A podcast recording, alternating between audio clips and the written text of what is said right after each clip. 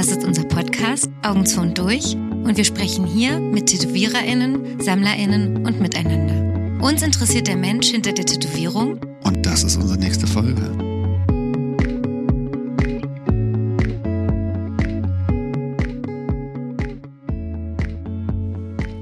Hi, hier ein kleiner Hinweis. Dies ist der zweite Teil mit unserer Gästin Melissa Scrooge. Wenn ihr den ersten Teil hören wollt, springt noch mal zwei Wochen zurück. Okay, okay. Und, und Kryptozoologie. Ja, Kryptozoologie. Ich könnte jetzt vorher erstmal kurz so ein Dings machen hier. Kryptozoologie. Moment. Bevor sie wiederkommt, Freunde, lesen wir, was Kryptozoologie offiziell ist. Die Kryptozoologie befasst sich mit Tierarten, für deren Existenz es nur schwache und zweifelhafte Belege gibt, beispielsweise in Legenden und in der Folklore, aus angeblichen Augenzeugenberichten oder Fußspuren sowie aus Fotos oder Filmen. Eine Tierart, die angeblich als Fabelwesen verkannt wird, bezeichnet Kryptozoologie als Kryptid und verbinden mit dieser Bezeichnung die Vermutung, dass diese Art noch unentdeckt ist. Einhorn. Das klassische Einhorn.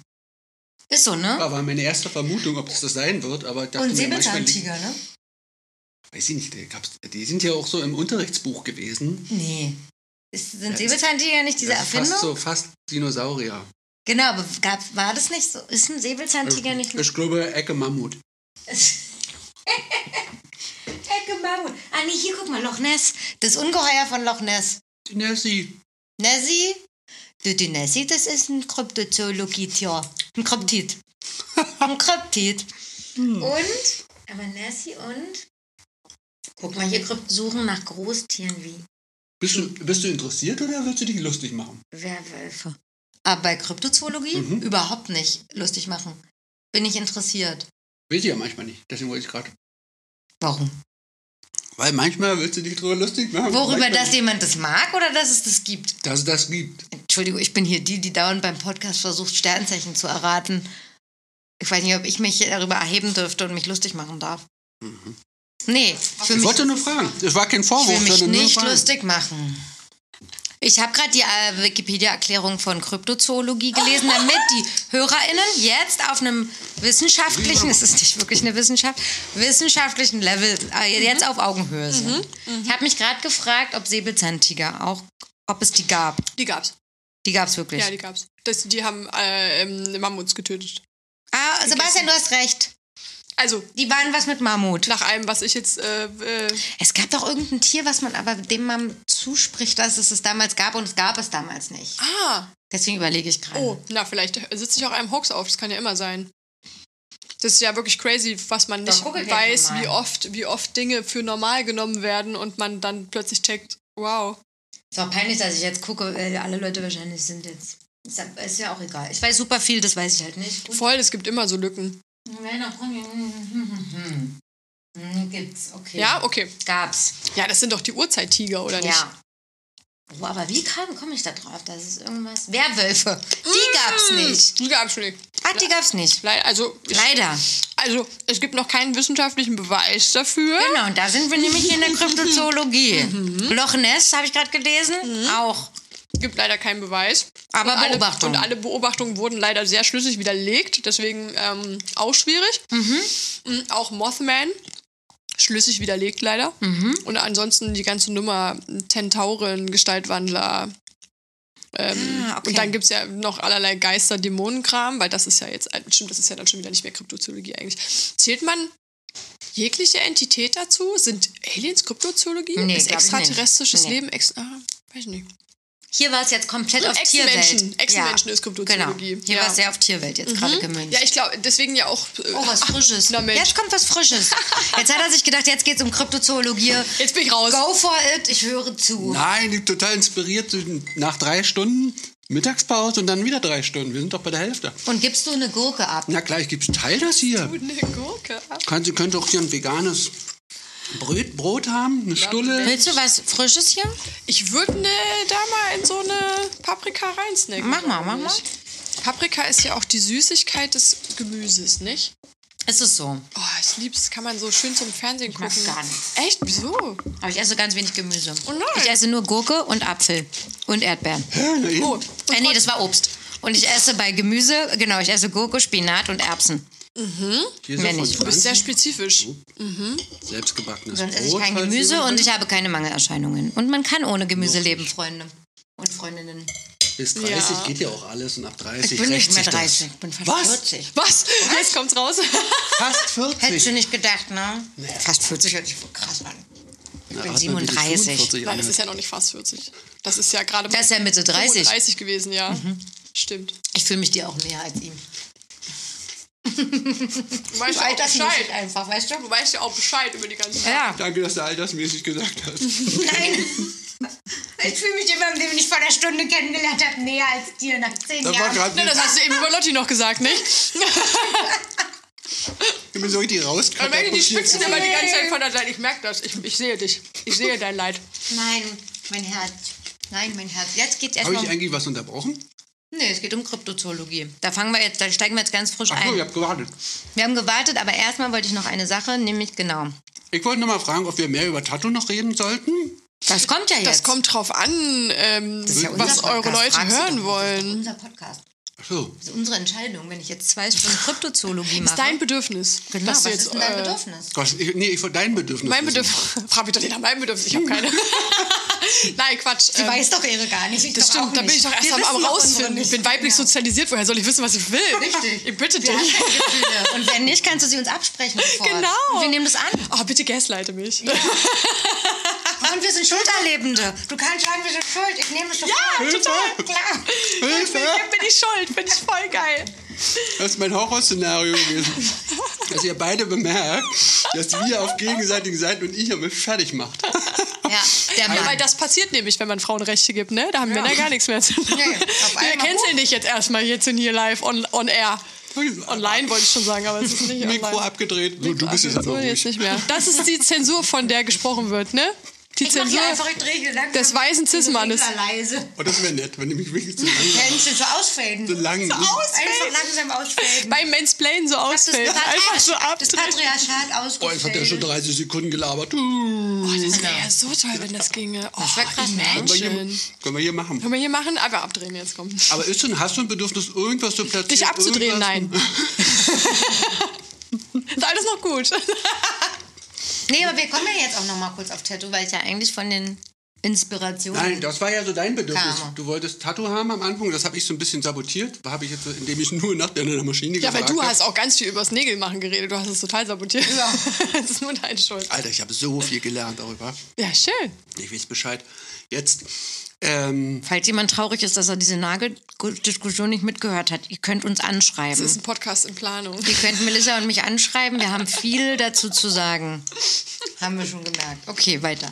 nee, ich weiß immer noch nicht dein Bedürfnis. Hattest du irgendein Bedürfnis, als du herkamst, dass du irgendwas platzieren willst oder irgendein Thema vertiefen willst? Ich habe kurz überlegt, ob wir vegane Propaganda machen und dann dachte ich mir, wow, weiß auch nicht, ob das schon so kontrovers ist heutzutage. Und ob ich dann gehen soll, lieber? Ja, genau, weil die canceln wir können dich natürlich auch. Wir können die ganze Zeit drehen. Ja. Dann halten wir zusammen Ja. gegen dich Tieresser Ja. und dann ihr gegen mich Mann. Das ist gut. Und Wer Widder, Widder gegen Steinbock? Kommt Ja, stimmt? Feuer gegen Erde. Ja. Grandioser Ah, Kampf. Muss wir fertig machen. oh Ich je. kann euch auslöschen. Oh, jetzt du? muss ich mal aufpassen, hier mit dem reden und Ja, mit dem Essen, ey. Jetzt kippt's. Jetzt gibt's, Leute. Kryptozoologie. Nee, genau, ich wollte ursprünglich fragen, genau, woher deine Inspirationen kommen und woher du deine Referenzen sozusagen her hast, weil du ja nun da einen spezielleren Stil hast, wo du ja jetzt nicht in ein Tattoo-Buch wie Ja. andere gucken kannst von 1940ern und jetzt, äh, genau, irgendwie Spider-Murphy Flash-Set Ja, fair. abpaust, sondern ja deine Sachen da sehr drin hast. Also ich habe angefangen, eigentlich völlig referenzfrei alles zu machen, weil es mir immer um Gefühlsumsetzung ging. Also ich fand es immer mega geil, so total pseudodieb, auch als Jugendliche schon Gefühle nur transportieren zu wollen. Und es hat auch irgendwie ganz gut funktioniert und es ist dann aber relativ schnell sehr plakativ, äh, illustrativ geworden und mit so ähm, Köpfen in Einmachgläsern zum Beispiel, weil das so dieses Gefühl war. Und dann habe ich halt auch, auch relativ früh angefangen, Horrorfilme zu konsumieren. Wahrscheinlich ein bisschen zu früh und ähm, fand auch so Creepypasta und sowas immer sehr geil. Creepy, was? Das muss man erklären. Oh ja, Creepypasta ist ein Online-Forum, das ähm, eigentlich vor meiner Zeit, glaube ich, Ja. fast schon ein bisschen war, ähm, wo äh, ausgedachte Gruselgeschichten, die teilweise dann sich zu Mythen entwickelt haben oder Mythen, so urbane Legenden und Sagen, wurden da in Geschichten gefasst. Das ist so eine Wechselwirkung. Und da konntest du quasi reinschreiben, was du willst. Und manche von den Sachen wurden dann Repost und Repost und weitergesponnen und keine Ahnung was. Daher kommt zum Beispiel der Slenderman, falls ihr das was sagt. Eine Figur. Stand doch hier schon. Ja, das ist die Figur, die ohne ihre Gliedmaßen bewegen zu können irgendwo teleportieren kann, aber sich nicht bewegt, ne? Nee, der Slender, also ob er das kann, weiß ich gerade nicht 100%, aber der Slenderman ist ähm, eine Gestalt, eine Sagengestalt, die überall, ich glaube primär im europäischen und eventuell noch amerikanischen Raum ähm, beschrieben wird von meist Jugendlichen, dass sie den gesehen haben. Und der steht einfach irgendwo in, im Wald, zum Beispiel an, der, an einem Edge zu so einem Spielplatz oder so. Und der ist Hab extrem groß. Genau, der ist extrem groß, hat sehr lange Gliedmaßen, immer meistens einen Zylinder auf und einen Anzug an und guckt meistens oder verfolgt dich. Und der Sage nach verschleppt der Kinder oder führt sie in den Wald. Und, ne? und der Slenderman ist ähm, zum Beispiel was, da gab es mal einen, ähm, einen Fotopreis ausschreiben, dass jemand ein gruseliges Foto photoshoppen sollte. Jemand hat den Slenderman gefotoshoppt und Creepypasta hat sich dann den Slenderman ausgedacht. Genau, und da habe ich viel gelesen und viel mir angeguckt. Es gibt auch ganz viele Podcasts, die Creepypasta-Geschichten total geil aufbereiten mit SprecherInnen und so. Und äh, sowas inspiriert mich ungemein. Aber es ist wirklich nichts schlimmer als meine eigene Fantasie. Also ich bin voll jemand, der was sieht und dann 18 andere Gedanken draus macht Beispiel? keine Ahnung, ich sehe zum Beispiel, ähm, keine Ahnung, eine Leiter und bin dann so, ah, okay, und dann kommen so 500 Blitzgedanken, was diese Leiter tun könnte. Ob die brennt oder ob da jemand drunter gefallen ist. Ich denke zum Ah. Beispiel sofort daran, sich von der Leiter zu fallen und mit dem Bein stecken zu bleiben und sich das Schienbein zu brechen. Und dann so ein abgeknacktes Ding da drin hängen zu haben. Hast du das, wenn oder, du Treppen läufst auch, dass du dir die Zähne ausschlägst? Oh, die, mach die Nummer nicht auf. Zahnding, uh, Zahn ich auch richtig krass. Ich habe schon die dritten vorne, weil ich wegen eines sehr fetten Hundes und einem geschossenen Apfel von mir selber mit zehn meine Schneidezähne verloren habe. Ah, krass. Mhm. Und ähm, dementsprechend auch ganz furchtbar. Also so deswegen, ich glaube, deswegen male ich auch so viele Zähne. Ich habe auch ein Zahnding auf jeden Fall. Also das ist so. Aber Was wäre Zahn sonst? Patriarchat, ne? Nee, Zahn, Zahn Musst du unterscheiden, erstmal Schneidezahn dann. und wie heißen die anderen? Backenzähne? Backenzähne? Backenzähne, die, wo du Eckzähne? malst. Das andere das eine ist reißen, du willst in den Angriff gehen, das andere ist verarbeiten. Das fand ich auch spannend, dass man pauschal nicht Zahn sagen kann, sondern was ist die Funktion Jetzt des rein Zahnes? symbolisch sozusagen. Wenn du jetzt zum Beispiel, ja, so was die Bedeutung von Krankheiten ist, wenn du Schneidet Probleme mit Schneidezähnen hast, was könnte die psychologische Bedeutung oder Ah ja, ähm, deswegen malen, weil man knirscht im Schlaf wegen Stress und so. Ja, klar. Das wäre eher verarmend und das andere ist angreifend. So. Ach, witzig. Lass, lass uns das mal deuten, weil ich bin so ein drauf. Ich bin, ich knirsche wenig, ich presse beißt- mehr ja. zusammen. Mhm. Bin ich jetzt im Angriff? Nee, verarbeiten. Verarbeiten. Die ganze Zeit. Und, unter- Mann, und in das war ja auch schon eine Anspannung. ganze Weile. Mit Druck. auch. Also es ist ja dann noch Druck, ne? Also ständiger Druck. Ja, Unter Druck Druck verarbeiten. Ist, das macht Sinn auf jeden Fall. Mhm. Und dann ähm, habe ich natürlich ganz oft diese Zahnverlierträume, aber die sind bei mir nicht Verlustangst, sondern ich habe Angst, dass meine Schneidezähne mal wieder rausfallen. Ja, ja, klar, weil wirklich erlebt sozusagen. Weil das, ja. äh, genau, und auch äh, danach in den ungünstigsten Situationen. Witzig war einmal zu Halloween, als ich gerade in so ein mega weiches Brötchen mit äh, veganem ähm, Tofu-Scramble reingebissen habe und plötzlich der Zahn fehlte und alle anderen so waren wie, ha, wie witzig, sieht voll echt aus. Und ich so war wie, because it is. Ah, und ja, sehr unangenehm. Äh, und dann die andere Variante, die wieder äh, nicht so ganz so funny war. Erster Tag Uni. Du willst das coole Kind sein, du willst mit den anderen Kindern connecten, nicht auf die, du willst nicht der Typ sein, der, der, dem der Eiersalat im Rucksack ausläuft, du willst nicht den Eindruck hinterlassen. Nee. Ich war die Alte, die in der Mittagspause in den Apfel gebissen hat. Und dann, als die Hexe von Schneewittchen wieder kam, weil der Apfel da drin gesteckt, äh, der Zahn da drin gesteckt hat. Oh nein. Ja, ich habe zwar mega tolle Freunde an dem Tag gefunden, weil mich eine Kommilitonin zum Zahnarzt gefahren hat und die andere mir den Schneidezahn hinterher gefahren hat. Also es war Experience 10 von 10. verbindendes Erlebnis. Verbindendes Erlebnis. Okay. Trauma-Bonding, das können wir. Okay, wir waren bei der Leiter und aber auf jeden Ja. Fall die morbide Gedanken, die du dir meistens on top noch Genau. machst, wenn du nur eine Ja. Sache siehst. Also auch wie das jetzt gerade passiert ist mit dem Erzählen. Ich, Genau. ich, es hört nicht auf. Ja. Es rennt.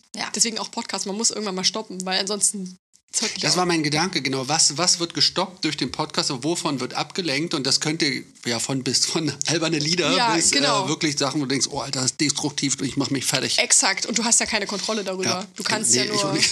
Außer tatsächlich viel Gemüse essen hilft. also literally für das Darmmilieu. Ja. Mm. Ja, machst du ja gerade. Ähm, Polly isst gerade eine Gurke, um ihr Nervensystem zu beruhigen Ja. und Nährstoffe zu sammeln für ihren ausgelaugten Körper. Ja, für die gute Hirnchemie. Nee, also was ich eigentlich sagen wollte. Äh, genau, also eigene Bilder im Kopf und eigentlich dadurch referenzfrei. Ach, Genau. Da waren wir. Aber inspiriert Den durch, Bogen kriegen wir immer wieder. inspiriert durch Mythen und irgendwelche Geschichten und so weiter. Früher beim Zeichnen oder jetzt beim Tätowieren? Früher beim Zeichnen. Mhm. Und beim Tätowieren musste eine gewisse Effizienz rein. Und da habe ich dann irgendwann gesagt, ficken, wir brauchen jetzt, ich brauche eine Referenz, weil ähm, ich normalerweise als Jugendliche sehr viel mit Spiegel gemalt habe, also mich hingestellt und dann, ne? Und dann habe ich irgendwann angefangen, Fotos von mir zu machen. Ich mache meine Referenzen fast immer selber, weil das einfach sehr aufwendig ist, weil ich habe ja dieses Bild so krass im Kopf und dann genau die Referenz zu finden. Ich bin schon gut geworden im Referenzen googeln, aber es ist trotzdem einfacher. Ich mache die Hexenhand schnell selber aus der Position, wie ich sie haben will, als sich das fertig zu Ja. suchen. Und es hat ja dann auch irgendwie was. Es ist ja dann, man muss ein bisschen aufpassen, dass es nicht immer nach einem selber aussieht. Ja. das ist ein bisschen blöd. Aber Ansonsten ähm, mache ich Referenzen am liebsten selber. Das, dieser Print, diese Printreferenz, das ist äh, mein Ex-Freund gewesen, der da Ah, Ah, okay. hält Ja. quasi. Ja. Das, ich habe auch, noch so einen anderen Polizeiprint gemacht, wo so ein Polizist so erstochen am Boden liegt und er war der Polizist. also er musste sich hinlegen und ich dann so, ja, ich mache jetzt hier 3000 Fotos. Das ist auch witzig, weil man dann manchmal so die Freundinnen erkennen kann von männlichen Tätowierern. Da muss man halt aufpassen. Dass man dann so sagt, ach guck mal, das war die Phase, wo er Ich mit der zusammen war. Oberschenkel. Was? Ich habe ihn auf dem Oberschenkel. Ja, stimmt, du hast Räder auf dem Oberschenkel, ne? Ja. Lol, das Genau. ist auch funny. Das ist ja wirklich funny. Und man dann so weiß, ach guck mal, das war die Phase. Aber ich äh, bin auch jemand, der sehr gerne sehr, sehr viele Referenzen kombiniert, weil ich ähm, punktuell eine Sache geil Mhm. finde und dadurch verschleicht sich das dann auch so ein bisschen, weil ich finde es auch nicht so geil, wenn man dann so sieht, oh, die hat den Promi genommen und dann sieht man jetzt voll. Ich finde es auch, ich, also mir fallen auch Referenzen bei verschiedenen Leuten auf, Ja. die zu faul sind, auf Google Bilder Das- 2 zu klicken. ja, genau, das- und das so fällt mir auch auf, jeden das habe ich jetzt wirklich schon überall gesehen. Man weiß genau, woher das ist oder aus welcher Ja. Zeitschrift oder Ja. so. Oder wer, eine Werbung, Ja. wo man dann so weiß, das ist von die, die Voll. das ist Charlize Theron. Ja, zum Beispiel. Ja. So, man nimmt dir doch die Zeit und mach ein bisschen, Bisschen die kreativ. Augenbraue ein bisschen Ja. anders. So. Ja. Aber ja. Okay, also genau, damit es ein bisschen äh, schneller und effizienter ist, nimmst du dann das, was dir aber in den Kopf gekommen ist, nochmal einfach vom Motiv her nochmal als Referenz. Genau, also Die ganz. Idee ist dann aber in deinem Kopf schon entstanden. Die Idee ist immer fix und fertig. Also die Idee ist, ähm, die Idee ist in dem Moment da, wo mir jemand was sagt, was es für ein Thema ist. Ja. Also da gibt es kein, das passiert sofort. Und ähm, manchmal mache ich das so, wenn ich so große Pieces vorbereite, dass ich schon wirklich intensiv vorher ein bisschen einfach drüber nachdenke. Aber ich könnte niemals heute was zeichnen und das in drei Wochen tätowieren. Never. Ich muss das dann nochmal malen, weil die drei Wo in drei Wochen Zukunftsmail ist ja eine völlig andere als die Vergangenheitsmail. Und dann kann ich das nicht so. Da habe ich einfach nicht mehr so Bock drauf. Das sagen ja wirklich fast, also ich würde fast sagen, sagen alle, ne? Die hier Echt? saßen. Ja. Ich kenne auch voll viele, Es gibt die niemanden, den ich vorbereiten. oder ich könnte mich jetzt gerade nicht an gestern in- erinnern, wo es, wo viel Zeit dazwischen liegt. Na, was ist viel Zeit? Keine Woche, Mhm. fast bei keinem. Bei meiner Oder die Kollegin, großen, hier ähm, äh, Markus Lehnert, so die großen Biomechaniker oder irgendwie der solche macht Sachen. weit im Vorhinein, Ja. oder? Ja. Also ich finde ja dieses Warten, da kann was reifen halt, ne? Aber wenn man jetzt noch in der Aber Reifen bedeutet ja, dass es am Ende anders ist als am Anfang. Das heißt, du musst es nochmal neu malen. Ähm, na, bei mir ist es verfeinern. Also ich mal, das Ja. ist fest und dann wird immer wieder noch, ich mal es nicht neu, Ja. sondern es werden nur Sachen dazugenommen Ja. und weggemacht. Ja. Aber du machst weiter daran. Ich mache weiter, genau. ich muss glaube, aber ernsthaftes Zeichnen, das ist nicht fertig und dann machst du nochmal was Neues, sondern das ist so Ste Step für Step. dafür brauche ich Zeit. Aber ich weiß, dass ich früher zum Beispiel, wo die Entwicklung bei mir noch schneller, also wo ich mich schneller entwickelt habe, äh, dann waren das auch naja, Jetzt guck mal, jetzt kann ich noch von 2014 Sachen tätowieren, finde ich noch okay. Und damals war es wirklich Wochen. Das, ist wirklich- anbieten. Das ist wirklich krass, oder? Also das habe ich auf jeden Fall auch, dass ich äh, mittlerweile sehr froh darüber bin, dass ich äh, so ein paar Entscheidungen von den Pieces von vor einem Jahr jetzt immer noch so treffen würde und damit fühlt man sich ja irgendwann echt ein bisschen sicherer Oder wohl. Stabilität, oder? Genau, ja, weil das ist auch echt was, was mir aufgefallen ist, dass es, wenn man anfängt mit Tätowieren, ja wirklich Schlag auf Schlag, also wenn es läuft, Schlag auf Schlag geht, dass du irgendwie Dinge anders machst und dich veränderst und so. Ja, ich habe halt jetzt zum Beispiel auch wieder ähm, zum Beispiel so Dinge wie Leute mit sehr alten Sleeves kommen wieder und wollen die fertig gemacht haben. Und ich bin dann immer jemand, der so ist wie, ich würde den Rest gerne noch kostenfrei anpassen dazu, weil es ist nun mal was passiert in der Zeit. Wir müssen da jetzt ein bisschen gucken, dass es nachher zusammenpasst. Aber wann hört man dann halt auf? Ne? Das ist die Frage, so wie, wie weit aktualisierst du die Tätowierung? Na, wie weit es auch möglich ist, ne? Also bei manchen Sachen ist ja dann auch einfach. Die Kundschaft hindert ihn ja zum Glück dran, ne? sonst Ja, würde man stimmt. wahrscheinlich. Das stimmt. Ja. Ja. Mm, Die Kryptozoologie. Hast du jetzt noch ein Tattoo-Ding? Ich ja. Ja. Also wenn ihr jetzt hier wirklich abgebt, dann werde ich mir Logo. eins- Das ist ja der Logisch. Shit, ey. Ist Leute, Hier erst gibt es richtig Schnittchen, das holt mich ja komplett ab. Nö, nee, nee, ich, das war Ich wollte noch auf die eigenen Tätowierungen noch eigentlich hinaus. So, was sozusagen, du hast ja dann dich damals dann da mit der eigenen, mit dem eigenen Bild gekommen sozusagen. Hast du es dann durchgezogen und bist ab dann immer mit deinem eigenen Bild gekommen? Jetzt ist Essenspause. Machen wir noch, machen wir, oder? Ich, ich hätte sonst hier hinten gekaut. Ach so, ja, du kannst, oder du kannst kauen. Erzähl du doch mal kurz was, Sebastian. Ich habe jetzt auch gerade überlegt, was mich noch interessiert. So, ne? Jetzt ist aber so, Wir können hier noch sammeln sozusagen kurz, Sammeln. solange Mel äh, kaut. also so die Arbeitsintensität wäre noch eine Frage. Wie viel Kundschaft hast du? Wie, also wie lange du Schreibe ich tätowierst? Also fünf Tage die Woche oder ne, wie viele Tage die Woche? Ob sich jetzt was verändert hat vom großen Studio zum kleinen Studio? Ähm, viel, ob du viel Stamm, ah, hast du gerade gesagt, globalisch, ne? Mehr Stammkundschaft. Hast aber Kapazitäten noch für kleine oder neue Leute? Nee. Mhm. Alle anderen Fragen kommen mir dann noch. Gut. Dann, darf, dann dürfen wir das machen mit der Krypto. Sebi, du, Sie, Sebi, darf ich was fragen, was anderes? Ja, Guck mal, jetzt hat sie es auch schon fast aufgekaut. Nachher haben wir noch Karten, Oh. Sebastian. Du kannst Oh. auch, wir können auch jederzeit zwischendurch. Oh Gott, das habe ich vergessen, weil wir so lustig reingestürzt sind. Jederzeit, wenn jemand denkt, er möchte eine Karte ziehen, kann er auch eine Karte ziehen. Ne? Also eigentlich eher wir, außer du möchtest uns was Hä, fragen. das ist ja cool. Habt ihr euch die ausgedacht? die in dem Kasten habe ich mir ausgedacht. Wo ist der Kasten? Also das ist ein fertiges Spiel. Und dann habe ich noch mal ein neues Spiel Mhm. Das ist ja gemacht. herzallerliebst. Mit selber hinten auch mit Linol-Rolle Süß. äh, schwarz gemacht und so. Wie süß. Äh, was sind noch andere Fragen? Geheimfragen. Stellst du jetzt eine zwischen? Du stellst nie hab- eine. ich habe die jetzt gerade rausgezogen. Na aber dann. ich- Aber wäre das nicht besser, wenn du ihn rausziehst? So, so Tarotkarten schicksalsmäßig? Nee, komm. Dann machen wir noch eine richtige. Welcher Stellenwert hat Familie in deinem Leben?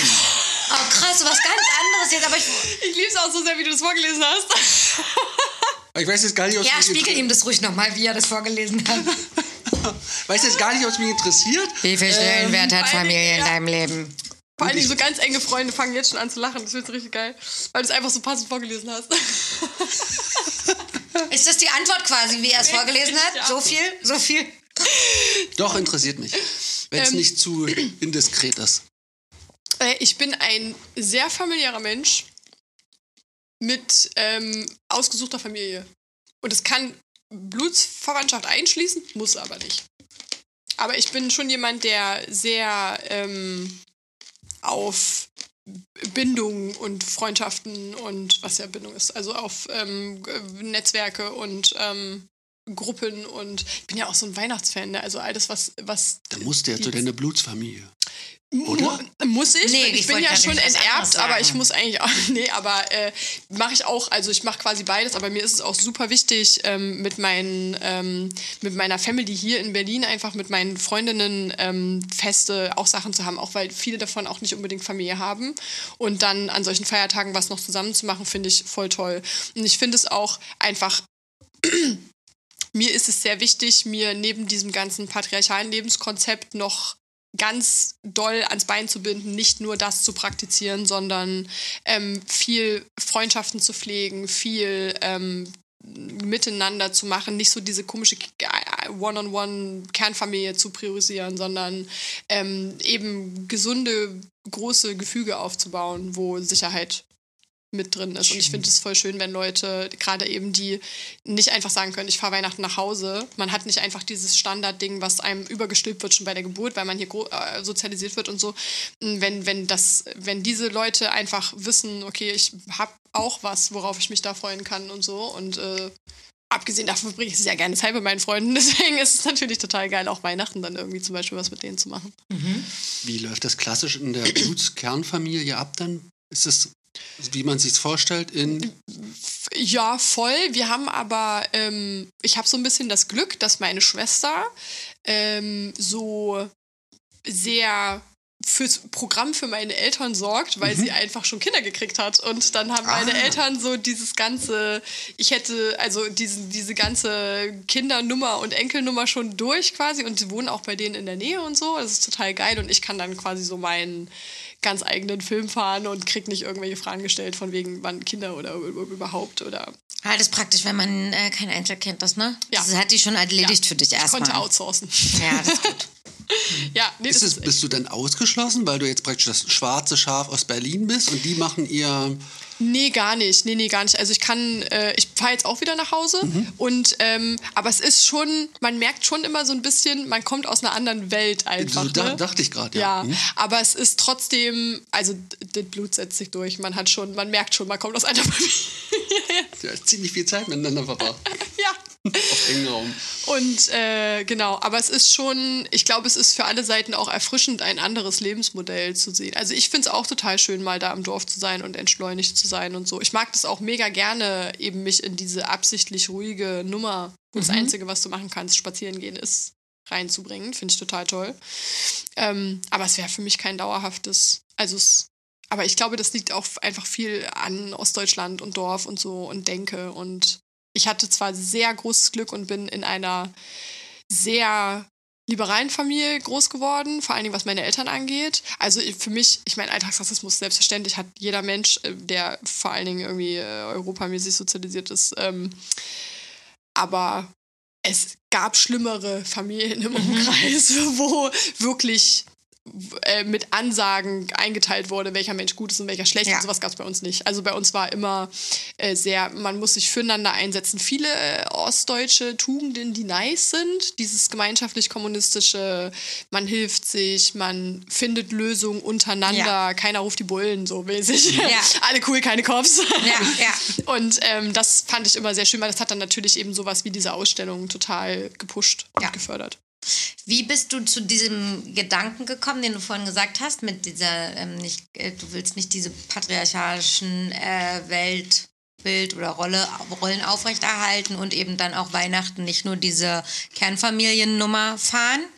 Weil ich weiß nicht, ob, ich hoffe, man versteht das jetzt, wie ich das meine, weil ich finde es immer total schwer, sich selbst äh, zu fragen, will, steht man dafür, weil man das eine vielleicht noch nicht so richtig hat ah, oder ähm, weil einem das die Gesellschaft das andere aufdoktriniert oder ist es wirklich der eigene Gedanke? Ne? Also weil ich dann auch ja. in so einen Fragen immer denke, bin ich jetzt komisch ja. oder die anderen oder habe ich mir da gerade ein anderes Lebensmodell gesucht, weil ich das andere jetzt gerade nicht habe oder hatte? Ja. So. Also wie kamst du zu diesem Prozess, also, das so zu denken? Ich habe auf jeden Fall ähm, sehr viel Zeit in meinem Leben damit verbracht, ähm, Dinge zu tun, weil das Outcome für mich gut war. Also wie zum Beispiel eben mich auch anzupassen in manchen Dingen, weil ich dann wusste, dann gibt es hier keinen Stress. Mhm.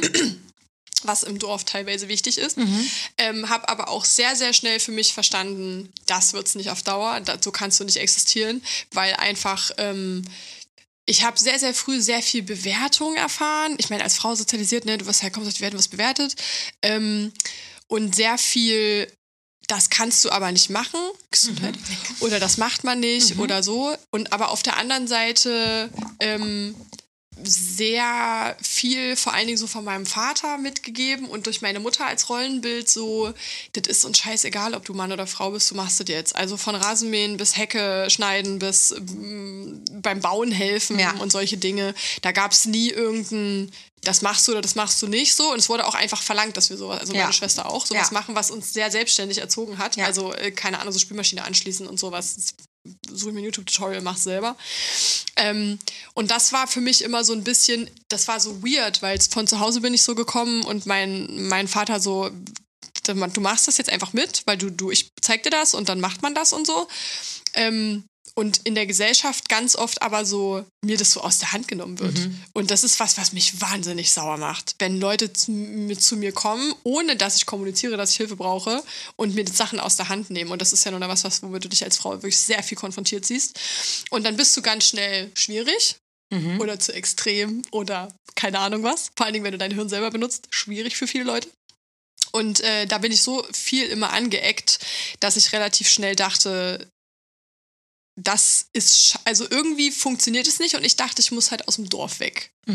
Dann war ich in Berlin und habe festgestellt, okay, jetzt hier volle Revolution, du bist Tätowier Tätowiererin, du machst alles ganz anders, als es geplant war, ähm, kapselst dich auch sehr von diesem Dorf und Familiending ab und ähm, aber habe ja nicht gecheckt, was ich tue. Ich habe nur gemacht, so gefühlsmäßig, so einem Gefühl hinterhergejagt. Und ähm, irgendwann habe ich dann festgestellt, oh, wow, dir geht's immer noch scheiße, du hast immer noch irgendwie hast du Dinge in dir, die du nicht verstehst und die dich schlecht fühlen lassen und du weißt nicht mehr, wie du dir helfen kannst. Und ab einem gewissen Punkt führte das dann auch in so ein Burnout-Ding mit dieser Dreifachbelastung von dieser Azubinen-Chef-Tätowierernummer. Ich meine, Tätowier Tätowieranfängerin zu sein, ist ja schon the worst case. Du Ja. bist ja schon einfach nur überfordert mit Atmen so. Und ähm, dazu noch diese finanzielle Nummer und so. Und dann war ich irgendwann an einem Punkt, wo ich gemerkt habe, scheiße, irgendwas funktioniert nicht mehr und habe mit Therapie angefangen. Mit dem ostdeutschen Vorsatz, wieder arbeiten gehen zu können. Klar. Ja, natürlich. Und ähm, dann habe ich so ein, zwei Sachen angefangen zu lesen, psychologiemäßig. Und wenn man sich mit aktueller Psychologie beschäftigt, kommt man um so Feminismus und Hinterfragen von sozialen Modellen ja gar nicht Ja. drum rum. Ja. Und dann kam Corona. Und das war der Anfang vom Ende, Leute, weil ich einfach echt viel Zeit zum Lesen hatte. Und habe angefangen, ähm, äh, TED Talks auch viel zu hören über so soziale, ähm, viel Missstände auch und so. Und dann kam ja auch Black Lives Matter. Und äh, wie gesagt, ich komme aus Ostdeutschland. Bei uns, also Rassismus war mir lange gar kein Begriff. Und dann habe ich irgendwann angefangen, ähm, mich damit auseinanderzusetzen. Und ich bin der Meinung, wenn du dann bei einer Unterdrückung angekommen bist, landest du ja sehr schnell bei der nächsten. Und dann gab es ja allgemein diese Welle, dadurch, dass viele Leute, die privilegiert waren, die Chance hatten, Corona zu nutzen für sich durch sowas, ähm, dass natürlich auch die Internetbubble gewachsen ist. Dann kam Schlag auf, dann gab es erst Rap Me Too, das war ja, also das war ja noch ein bisschen weiter vorne, ne? Ja. aber ähm, davon habe ich schon mal was gehört. Da kam Tattoo Me Too, das war dann plötzlich meine Nummer.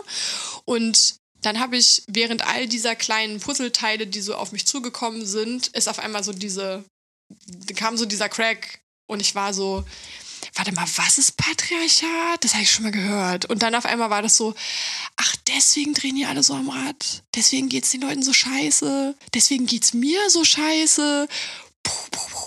Also so, what? Also Knoten für Knoten hat sich aufgehört. Ich habe mich so rangehangelt Ja. und irgendwann hing ich da so und dann hat der Knoten so nachgegeben, Ja. weil also, es waren zu viele Informationen.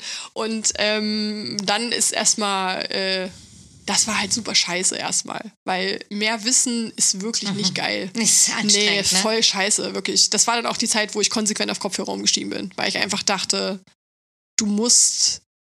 Ähm, also erstmal fand ich diese, diese neue Sichtweise auf die Welt, die ja für andere voll normal ist. Ne? Ich- Also es ist ja nicht so, dass ich jetzt hier Feminismus erfunden hätte oder so, ne? aber ich bin einfach so darauf gestoßen. Nee, klar, und, man und war stößt ja erstmal auf ein neues Thema, Voll. wenn man es wirklich vorher noch nicht ja, und einfach jung ist Ja, und, ne? und ja auch nichts anderes dir herangetragen wird. Ja. Du musst dir diese Informationen ja alle selber Total. suchen, gibt dir ja keiner. Und ähm, dann habe ich durchs Glück von einer sehr, von einer sehr lieben Freundin ähm, die Therapeutin empfohlen bekommen. Habe dann quasi zwischendurch nochmal gewechselt, weil ich ja in der anderen Therapie war, die habe ich mir ja auch gesucht, mit dem Fokus wieder arbeiten zu können. Und die hat dann dementsprechend nicht nach anderen Dingen gesucht, sondern wollte mich wieder arbeitsfit machen. Und das war offensichtlich nicht, was ich gebraucht habe. Und dann habe ich bei der anderen angefangen und die kam mir dann auch erstmal mit, äh, ich, weil ich bin, sagen wir es mal so, ich bin ein, eine totale Freundin von evidenzbasierter Wissenschaft. Das ist mir ganz wichtig. Ich bin aber auch bereit, spirituell zu werden. Es gibt dann aber irgendwann einen Bereich von Esoterik, wo es dann ja dann gerne auch mal rechts wird, wenn man nicht aufpasst, äh, wo ich dann sage, da bin ich raus. Und ich bin immer sehr vorsichtig, wenn, wenn Menschen mir mit so sehr, sehr spirituellen Sachen kommen, weil ich schon jemand, der in, immer dann so ist wie, oh, ist es am Ende nicht wieder ein Verschwörungsmythos oder Ja, so ja. Scheiße? Und ist es dann nicht wieder, ach na. Ähm, und sie war aber auch so, dass sie so ein bisschen, sie wollte mir viel zu viel an Gefühle ran. Und ich war so, ich will keine Mhm. Kenn Gefühle, ich. ich will Lösung. ja. was, was für Gefühle? Sag mir einfach, was ich morgen machen Genau. muss. Und wann ich Nein sagen soll Ja. oder Ja. Schreib mir das auf. Genau, schreib mir das auf Ja, einfach. Dann das- weiß ich, wie Bedürfnisse immer kommunizieren oder nur mal. Nee, ja, manchmal geht nicht. ja, und Dann. was und wann Ja, und, und wann. Ähm, oh. Regeln. Genau. Und sie war aber so, ähm, so sehr konsequent im mich nicht lösen lassen, sondern im Aushalten. Und dann habe ich, äh, dann fängt man auf einmal so an, wenn man nämlich nichts mehr zu tun hat, kommt man in die Wahrnehmung, in die Achtsamkeit. Und äh, da war ich dann drin. Und das ist dieser berühmte Spot, wo alle so sind wie, äh, warum ist denn Heilen eigentlich so scheiße? Warum? Weil man immer denkt, so, oh, ich fange das jetzt an und dann geht's mir gut. Ja, ja. Ähm, und Erstverschlimmerung. Ja, super, war ganz toll. Ähm, genau, und da in dieser Zeit sind sehr, sehr viele Puzzleteile ineinander gefallen. Und da kam zum ersten Mal jemand zu mir und hat gesagt, du musst Dinge nicht durchziehen, um zu gewinnen. Du kannst einfach loslassen, wenn Sachen scheiße sind. Und du musst halt lernen zu fühlen, dass sie scheiße sind. Weil dieser Gegensatz zum zum Beispiel militaristischen Begriff von Schweinehund überwinden, wo es ja nur darum geht, ist ja militärische Sprache im Sinne von, du musst das Gegenüber töten, um weiterzukommen. Ähm, dagegen hat sich mir dann relativ schnell sowas wie, weil das ist ja sehr männlich konnotiert und sowas wie eine Intuition ist ja sehr weiblich konnotiert. Und diesen Unterschied zu checken zwischen, wohin bringen dich diese toxisch maskulinen, übertriebenen ähm, Verhaltensweisen, die allen Maßnahmen, anerzogen ja. werden, Mhm. Maßnahmen ja wirklich, Ja. um das System am Laufen zu halten und wohin bringt dich deine Intuition? Ja. Und dann stehst du ganz schnell vor der nächsten Frage, kann ich mir überhaupt vertrauen? Weiß ich überhaupt, was ich will? voll. Und, und weiß ich, und dann fängt es an, will ich das? Oder wollen die Oder Medien, wollen dass ich das will? genau. Oder haben mir das meine Eltern erzählt? Oder habe ich das in der Schule? Oder was eine andere Sozialisierung? Oder ist das jetzt. Und dann musst du erstmal mega lange rausfinden und dann musst du wieder ausprobieren und dabei fällst du wieder auf die Schnauze und das ist furchtbar anstrengend. Aber es ist ein äh, Weg, den man gehen muss, wenn man aus der Scheiße raus will. Ja. Und man muss irgendwann anfangen, sich damit auseinanderzusetzen. Und in der Zeit habe ich tatsächlich auch nicht wie ursprünglich geplant, Therapie gemacht, um wieder arbeiten zu können, sondern wesentlich weniger gearbeitet, weil es auch einfach teilweise so war, dass es Tage gab, an denen konnte ich nicht gehen, so, weil ich es nicht ausgehalten habe, mit diesen vielen Leuten zu sein, weil ich nicht ähm, mit gewissen ähm, Einstellungen, Sätzen umgehen konnte, weil das Problem ist so ein bisschen, ich glaube, dass ganz viel nicht, also ganz viele Personen nicht verstehen, ähm, was diese patriarch patriarchale Prägung mit vor allem weiblich gelesenen Personen macht. Also wie, wie Angst in allen möglichen Facetten Teil deines Daily Business ist, selbst wenn du es nicht mehr spürst, weil du es so verinnerlicht hast. Und das kostet dich ja so unnormal viel Kraft, dass ähm, der Moment, wo du plötzlich realisierst, was um dich herum eigentlich passiert, wo dir plötzlich diese ganzen Sachen einfallen, die du immer als Komplimente abgetan hast oder als freundliche Gesten oder freundliche Tätschler von äh, Körperteilen, die nicht getätschelt werden sollten von Leuten, ähm, bist du ja erstmal in so einer krassen Opferposition und bist erstmal so scheiße. Und dann kann man, da, da entwickeln ja Leute auch Angststörungen zum Ja, Beispiel. ja. Also, oder beziehungsweise betroffene Personen, die sich, weil man, weil man sich das so angucken muss.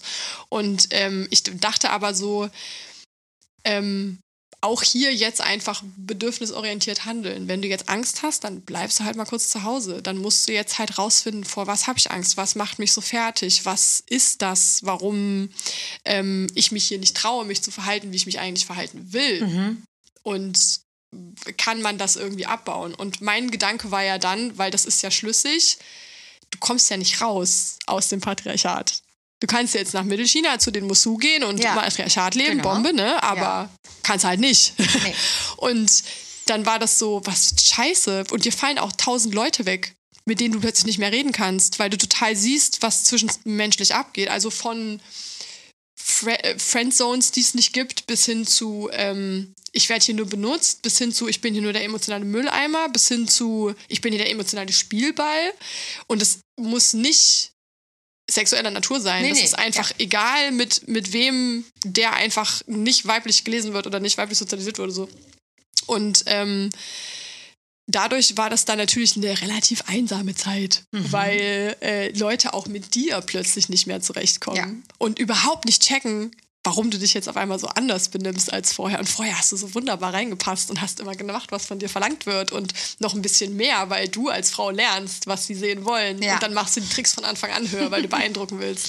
Diese ganzen Sachen, diese ganze Me Girl Scheiße. Hast du das Me Girl Buch gelesen? Nee, habe ich nicht. Aber ich bin mir aus Erfahrung vertraut, wie ein Me Girl sich benimmt. Weil Aber ich fand es wirklich voll krass. Ich, ich, ich, ich ähm, empfehle sowas sonst immer nicht so. Aber, und weil ich nicht, ehrlich gesagt, nicht mich so super viel mit Sophie Passmann beschäftigt habe. ich habe nur ein, zwei Sachen so. mm. Und war immer nicht, also Hm. war jetzt einfach nicht so Mhm. mein Interesse, ehrlich gesagt, die, sie als Frau. Und dann habe ich das Buch aber durch einen Kumpel irgendwie dann äh, als Hörbuch zumindest mal gehört. Und dann dachte ich so, krass. Okay. Ist, sollte man lesen? Und ich habe ja? mich mit all diesen Sachen so ein bisschen auch befasst schon mal in meinem Leben und dachte so, weil ich dann immer gerne das von mir weise so, ähm, Na, wir sind das.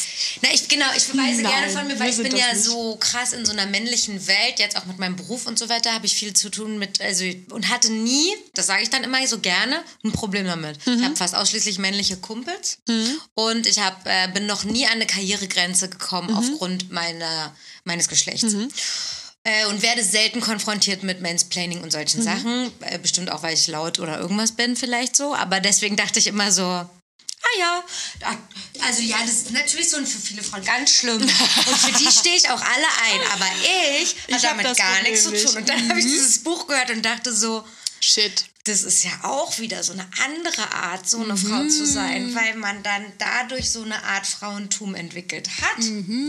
Diese Frau zu sein, die nicht die typische Frau und so weiter. Und weißt und du dann was- dachte ich, ach du Gott, jetzt Und das Patriarchat hat sofort ein Wort dafür auch erfunden. Wir sind nämlich stutenbissig. Ja, so, und das fand, Mhm. ich, das fand ich so krass. Dieses Buch ist wirklich, das war so abgefallen. Es ist so schön einfach und ähm, schnell zu lesen, dass man, das kann jeder sich mal Ja. durchlesen. Und ich dachte so, krass, scheiße. Das ist der Moment, ja, wo du dann denkst, was ist noch von mir übrig? Ja. Was bin ich eigentlich und was ist hier einfach nur von, Weil die von Frau außen? bin ich nicht. Okay, Haken dran. Genau, aber was sind wir denn dann? Und Ja. dann, ach so, dann bin ich die. Aber die ist genauso gesteuert worden von einem Patriarchat, was dazu geführt hat, dass ich diese Nicht-Frau bin, die aber eine Frau ist, aber dann doch so, oh Gott. Den so. Schuh musst du dir anziehen wollen, Ja. wenn du darin laufen Ja. willst und das vor allen Dingen voll krass. Mhm. ablegen möchtest. Wie ist dann der Endpunkt her? Oder es gibt es einen Endpunkt, eine Lösung, ein neues Verständnis? Was ist die, die Richtung vom, vom weiblichen oder von deinem Selbstbild? Also, ähm, Oder wo bist du gerade? ich bin, im- ich bin auf jeden Fall immer noch in diesem ganzen Modus von, ähm, was will ich eigentlich? Also ich habe einfach dieses ganze will ich überhaupt irgendwas kam ja erst äh, vor zwei, drei Jahren oder so und hat sich jetzt so ein bisschen rausgereift und das ist halt nicht genug Zeit, um sich selber richtig kennenzulernen. Und ähm, ich bin mittlerweile auf einem guten Weg von Prioris Priorisierung von Bedürfnissen. Ich bin trotzdem jemand, der immer ah, wahnsinnig gut für andere Leute sein will. Also ich bin, ich, ich kann nicht so richtig sagen, ich will jetzt aber als erstes und der Rest ist mir, ne? Weil ich finde find ich auch generell nicht geil, wenn das Leute machen, aber es gibt einfach Situationen im Flugzeug, du solltest dir erst selber die Maske aufsetzen, bevor du sie anderen aufsetzt. Und da muss man einfach ähm, wirklich lernen, diesem Gefühl von Bauch sagt eigentlich Nein auch nachzugeben und es dann auch durchzusetzen und dann es aushalten, dass es so ist, weil es hat negative Konsequenzen auf kurz ja. oder lang. Nicht jedes Mal wird geil reagiert. Aber das habe ich mir zum Beispiel angewöhnt. Ich war früher jemand, der sehr viel gejudged hat und sehr viel. Ähm, ich habe eh immer gerne eine Meinung erstmal. Mittlerweile stütze ich die präferiert auf Wissenschaft oder auf einfach Fakten oder sage dazu, es ist nur, eine, es ist nur ein Bauchgefühl oder sowas. Aber früher habe ich ähm, versucht, die Welt auch so sehr schwarz-weiß zu machen, weil es sehr einfach ist und dich ja auch beschützt manchmal. Aber es entnimmt dir halt auch ganz viel Wahrnehmungsfähigkeit. Und das ist was, was ich jetzt halt total im Auge haben will und mich immer wieder darauf zurückbesinnen will. Ist das noch das, was ich machen wollte? Oder fange ich schon wieder an, kopflos rumzurennen? Und bin schon wieder so auf sollte ich, könnte ich, müsste ich. Weil davon will ich komplett weg. Dieses Ganze, ich muss, gibt es eigentlich gar nicht mehr. Es ist also nicht mal selbst ich, man muss ja schon unterscheiden, so Dinge wie Steuern muss ich machen, ne, so von wegen Vergangenheitsmail, damit Zukunftsmail nicht die Scheiße dann hat, aber so Dinge wie ähm, einfach unterscheiden lernen, was muss ich denn wirklich und was muss ich eigentlich nicht und auszuhalten, wie dann die Konsequenz ist. Mhm. Und die ist ja blöderweise bei Frauen sehr weitreichend. Das geht ja von, ähm, du wirst an der Kasse nicht vorgelassen, weil du bist heute nicht geschminkt bis hin zu, du wirst abgestochen, weil du hast Nein gesagt. Und das ist das, was ich damit meine, dass viele Leute nicht auf dem Schirm haben, welche Angst bei uns immer dabei ist, weil du ja nie weißt, was von beiden passiert. Mhm. Du bist, musst ja rein theoretisch immer auf alles vorbereitet sein. Und selbst diese kleineren Sachen, die keine Messerstiche sind, sind trotzdem jedes Mal kleine Mikroaggressionen, die dich schwächer machen. Und irgendwann, ähm, wenn du nicht, wenn du nicht lernst, damit umzugehen und einen anderen Selbstwert zu entwickeln, als diese funktionierende Version von dir zu sein, von der nichts mehr übrig ist, wenn du dich wirklich fragst, was du willst, dann gehst du daran halt zugrunde. Und das muss man, glaube ich, immer ganz krass auf dem Schirm haben. Vor allem eben, wenn man sich in diesem, wenn man sich eben als Frau in der Welt bewegt. Oder vielleicht als Mann, der ein bisschen zu weiblich sozialisiert wurde. Gott sei Dank, weil weiblich sozialisierte Männer lieben wir, aber, aber es ist. Lieben wir. Lieben wir. Aber es ist, ähm, ja, dabei ist halt immer zu betrachten, in dem Moment, wo du dich nicht toxisch maskulin benimmst, wirst du weiblich konnotiert, weil es ja nur diese zwei Möglichkeiten gibt laut ja, unserem System. Das ist ja das mhm. Problem. Ähm, und dadurch, dass ähm, männlich gut und schlecht, äh, weiblich schlecht ist, bist du dann raus. Weil du wirst ja als Mann auch abgestochen, sobald du ein Kleid trägst. Also das ist, das ist ja das ist das Absurde an diesem System, was man, glaube ich, mal verinnerlichen muss, dass man auch weg von diesen Geschlechtern geht, weil um die geht es nicht. Es geht um Unterdrückbarkeit. Mhm. Und ähm, ja, das ist einfach, glaube ich, was, was mir jetzt sehr viel gibt, dass ich das immer im Hinterkopf habe und das immer erstmal nochmal mit in die Waagschale werfen kann, was jetzt hier eigentlich gerade passiert. Aber das ist halt, ich habe das Gefühl, das ist ab jetzt mein Leben, rauszufinden, was um mich rum passiert, um irgendwie zu checken, was ich eigentlich mache. Wie? Sorry. Nee. Wolltest du gerade? Hau, hau du raus. Ähm, wenn du ja, weil du ja auch vorhin gesagt hast, dass du auch ja jemand bist, der eigentlich auch so Gruppe zusammen, so ein bisschen diese ostdeutschen Werte, auch kommunistischen Werte und so weiter mag. Ähm, hast du auch das Gefühl gehabt nach deiner Therapie, dass es so eine Dissonanz gibt zwischen diesem für die Gruppe und eigene Bedürfnisse und wie man jetzt gewichtet, was dann jetzt wichtiger ist? Ja. Also wann ist jetzt mein Bedürfnis wichtiger als das des anderen Gegenübers, wo man doch vorher so sehr beim Gegenüber war? Ja. Ähm, also erstmal fängt es damit an, dass ich mir Gott sei Dank eine ganz tolle Bubble von Leuten geschaffen habe, denen du einfach sagen kannst, mir geht's heute scheiße, ich weiß, wir wollten Kaffee trinken gehen, aber ich habe keinen Bock. Und die das dann nicht persönlich nehmen. Oder wie ähm, neulich zum Beispiel, das ist so eine ganz kleine Übung, dass man einfach jemandem sagt, ey, ich weiß, wir hatten drüber gesprochen, dass wir da hingehen wollten zusammen, aber ich habe jetzt eine andere Freundin getroffen und äh, das hatte sich jetzt irgendwie so ergeben und so und wäre es in Ordnung, wenn wir das doch das nächste Mal erst machen. Das ist ja schon was, wo die meisten Leute einfach am Ende gar nicht hingehen, mhm. weil sie so überfordert davon sind, weil ja. sie kein Weh tun wollen. Ne? Ja. Und ich bin jetzt aber so, ich kann mich so, ich kann mich sehr gut an Rationalität festhalten und im schlimmsten Sturm ist das alles, was, was mich festhält. Und dann bin ich in diesen Situationen dann so wie, aber rational habe ich jetzt gelernt, dass das drin sein muss. Und die Angst ist in mir drin, aber die Angst ist ja nicht rational, mhm. sondern die Angst ist ja nur ein Gefühl. Und versteht mich nicht falsch, ich finde Gefühle mindestens so valid wie Fakten, weil es darf nur nicht verwechselt werden. Mhm. Ich meine, das eine darf nicht für das andere gehalten werden. Aber Gefühle sind die Signale so unseres Körpers, die uns am Leben erhalten. Das heißt, wenn du ein Angstgefühl hast, dann ist da was, was du klären musst. Und dann musst du rausfinden, habe ich wirklich vor dem Angst, vor dem ich Angst habe? Oder habe ich vor anderen Dingen Angst? Und in dem Moment habe ich keine Angst, ihr weh zu tun, sondern ich habe Angst, abgestraft zu werden, mhm. weil ich ihr weh getan habe. Mhm. Und das, da bin ich dann wieder bei mir und nicht mehr beim Gegenüber. Und da kann ich dann gucken, okay, aber muss ich davor Angst haben? Gab es das schon mal? Oder ist das jetzt wieder so eine Situation, wo man ähm, vor lauter schlecht erlernten Dingen mhm. vorgreifen will? Ja. Und was man ja auch immer gerne macht, dem Gegenüber überhaupt die Reaktion vorwegnehmen. Absprechen oder genau. Ja, ich wusste ja, wie du reagierst. Oder deswegen habe ich es dir nicht gesagt, weil ich ja wusste, wie du. Das ist unfair. Und das macht Statuswippe. Weil Ja. wieso soll ich besser wissen, was du mir sagen willst, als du? Das ist bescheuert. Und das habe ich verstanden, dass es nicht so clever ist. Und deswegen will ich das nicht mehr machen. Und bei sowas ist es dann eben so ein, so ein, so ein Fall, wo man, wo man dann einfach sagt, okay, ich habe es jetzt rational verstanden und ich muss das jetzt ein paar Mal so machen, damit die neuronalen Nervenbahnen, Neuroplastik sei Dank, sich ein bisschen wandeln und es mir leichter fällt, das zu machen. Weil das ist wie trainieren gehen. Der Muskel wird stärker und irgendwann tut es auch nicht mehr so weh, sowas zu machen. Und ich finde einfach schon, für manche Leute klingt es jetzt wahrscheinlich so voll, boah, was hat die denn für ein Problem, dass ich einfach sagen kann, dass sie mit der anderen Freundin hingehen, was geht? So an alle diese Männer, schöne Grüße. Aber wenn du als Frau sozialisiert wirst, dann ist es einfach echt oft so, dass diese kleinsten Entscheidungen nach deinem Bedürfnis schon sehr viel für dich im Leben entscheiden. Ob du dabei sein darfst, ob du gerne mitgenommen wirst oder ernst genommen wirst, so all diese Dinge. Ja. Und ähm, das ist einfach auch, also das macht diese ganze Arbeit aus, dass du dein ganzes Leben dann neu anfangen musst auszurichten.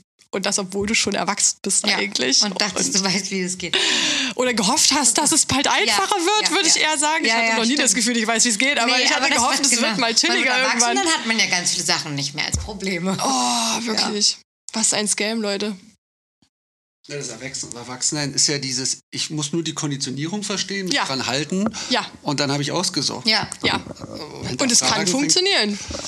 Wenn du Ja. das richtige Geschlecht und die richtige Hautfarbe hast und das Spiel mitspielst und deine Gefühle so lange wegdrückst, bis du mit 55 am Herzinfarkt stirbst, ist doch alles chillig. Aber ging bei mir leider nicht. Ich bin das zu funktioniert sensibel auch dafür. noch in der jetzigen Welt dann. Oh, heute darf man auch gar nichts mehr sagen, ne? Nee, genau. Jetzt, also je, zumindest jetzt unsere Generation, ne, das wird jetzt nicht mehr so einfach, dass man das so einfach machen kann. Na, mein Problem ist zum Beispiel, ich lasse meine Umwelt das nicht tun, weil ich in Bindungen, Freundschaften erwarte, dass man authentisch ist. Und wenn du keinen Gefühlszugang zu dir hast, weil du ein CEO sein musst, der ständig Leute unterdrückt, um sehr schnell Geld zu machen zum Beispiel, ähm, können wir nicht miteinander viel Zeit verbringen, weil dann fehlt mir die Authentizität und dann kann das keine, dann habe ich keine Basis auf Und du denkst, die findest du dann nicht bei ihm im Privaten. Weiß ich, weil Privat und Beruf trenne ich nicht. Wenn jemand beruflich Ah, okay. ein, ein CEO ist, der darauf scheißt, wie es seinen mitarbeitenden Leuten geht und ähm, sein dann Ding kann macht, privat dann nicht. dann wird der privat nicht in die Suppenküche gehen. Kann ich mir nicht vorstellen. Also, oder kennt ihr solche Leute? ich überlege gerade auch bei meinen Freundinnen mit so harten Berufen. Also ich kenne nur Leute, die das dann durchziehen.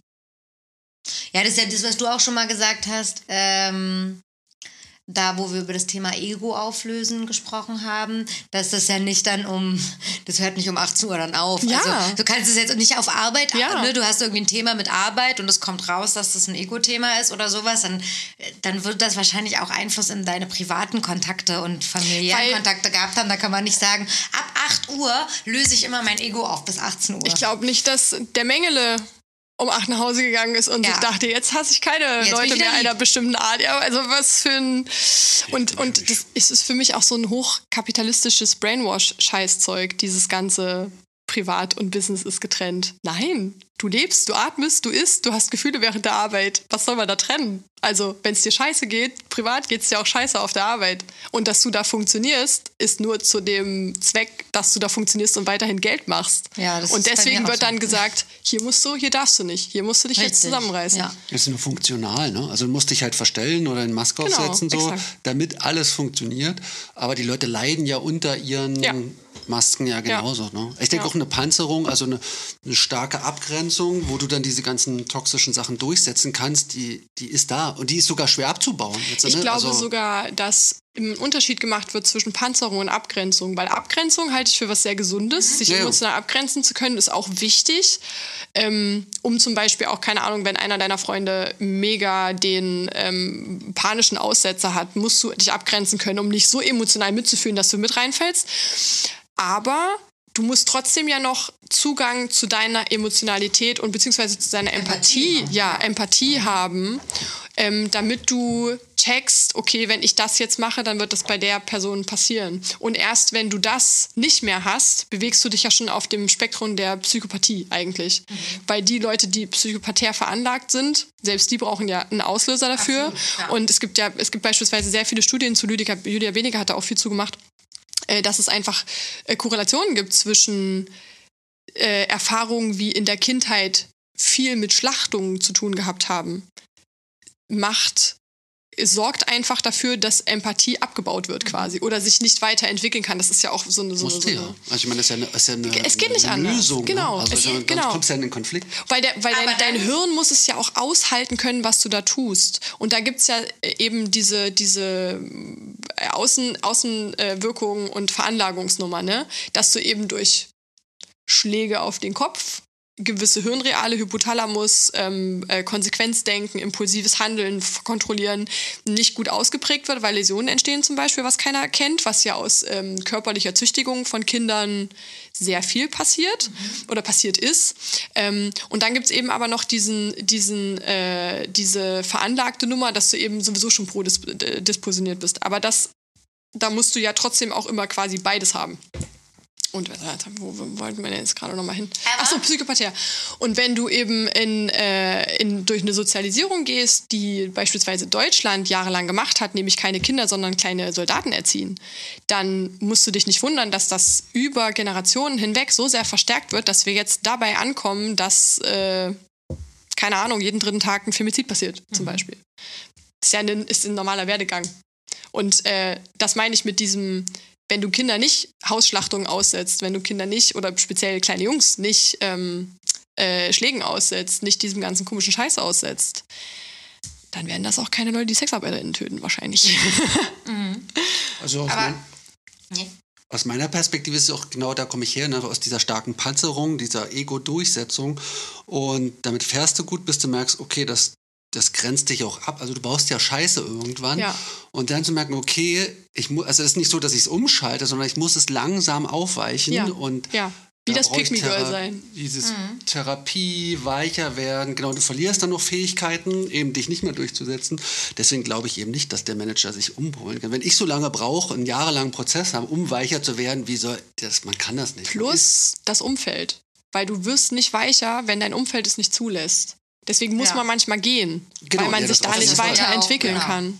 Genau, und dann hast du die Gefahr der Isolation oder des, aber ich meine, das ist ja auch wichtig, mal kurz äh, oder eine Zeit lang sich komplett abzugrenzen, Ja. um Ja. Klarheit zu finden für sich.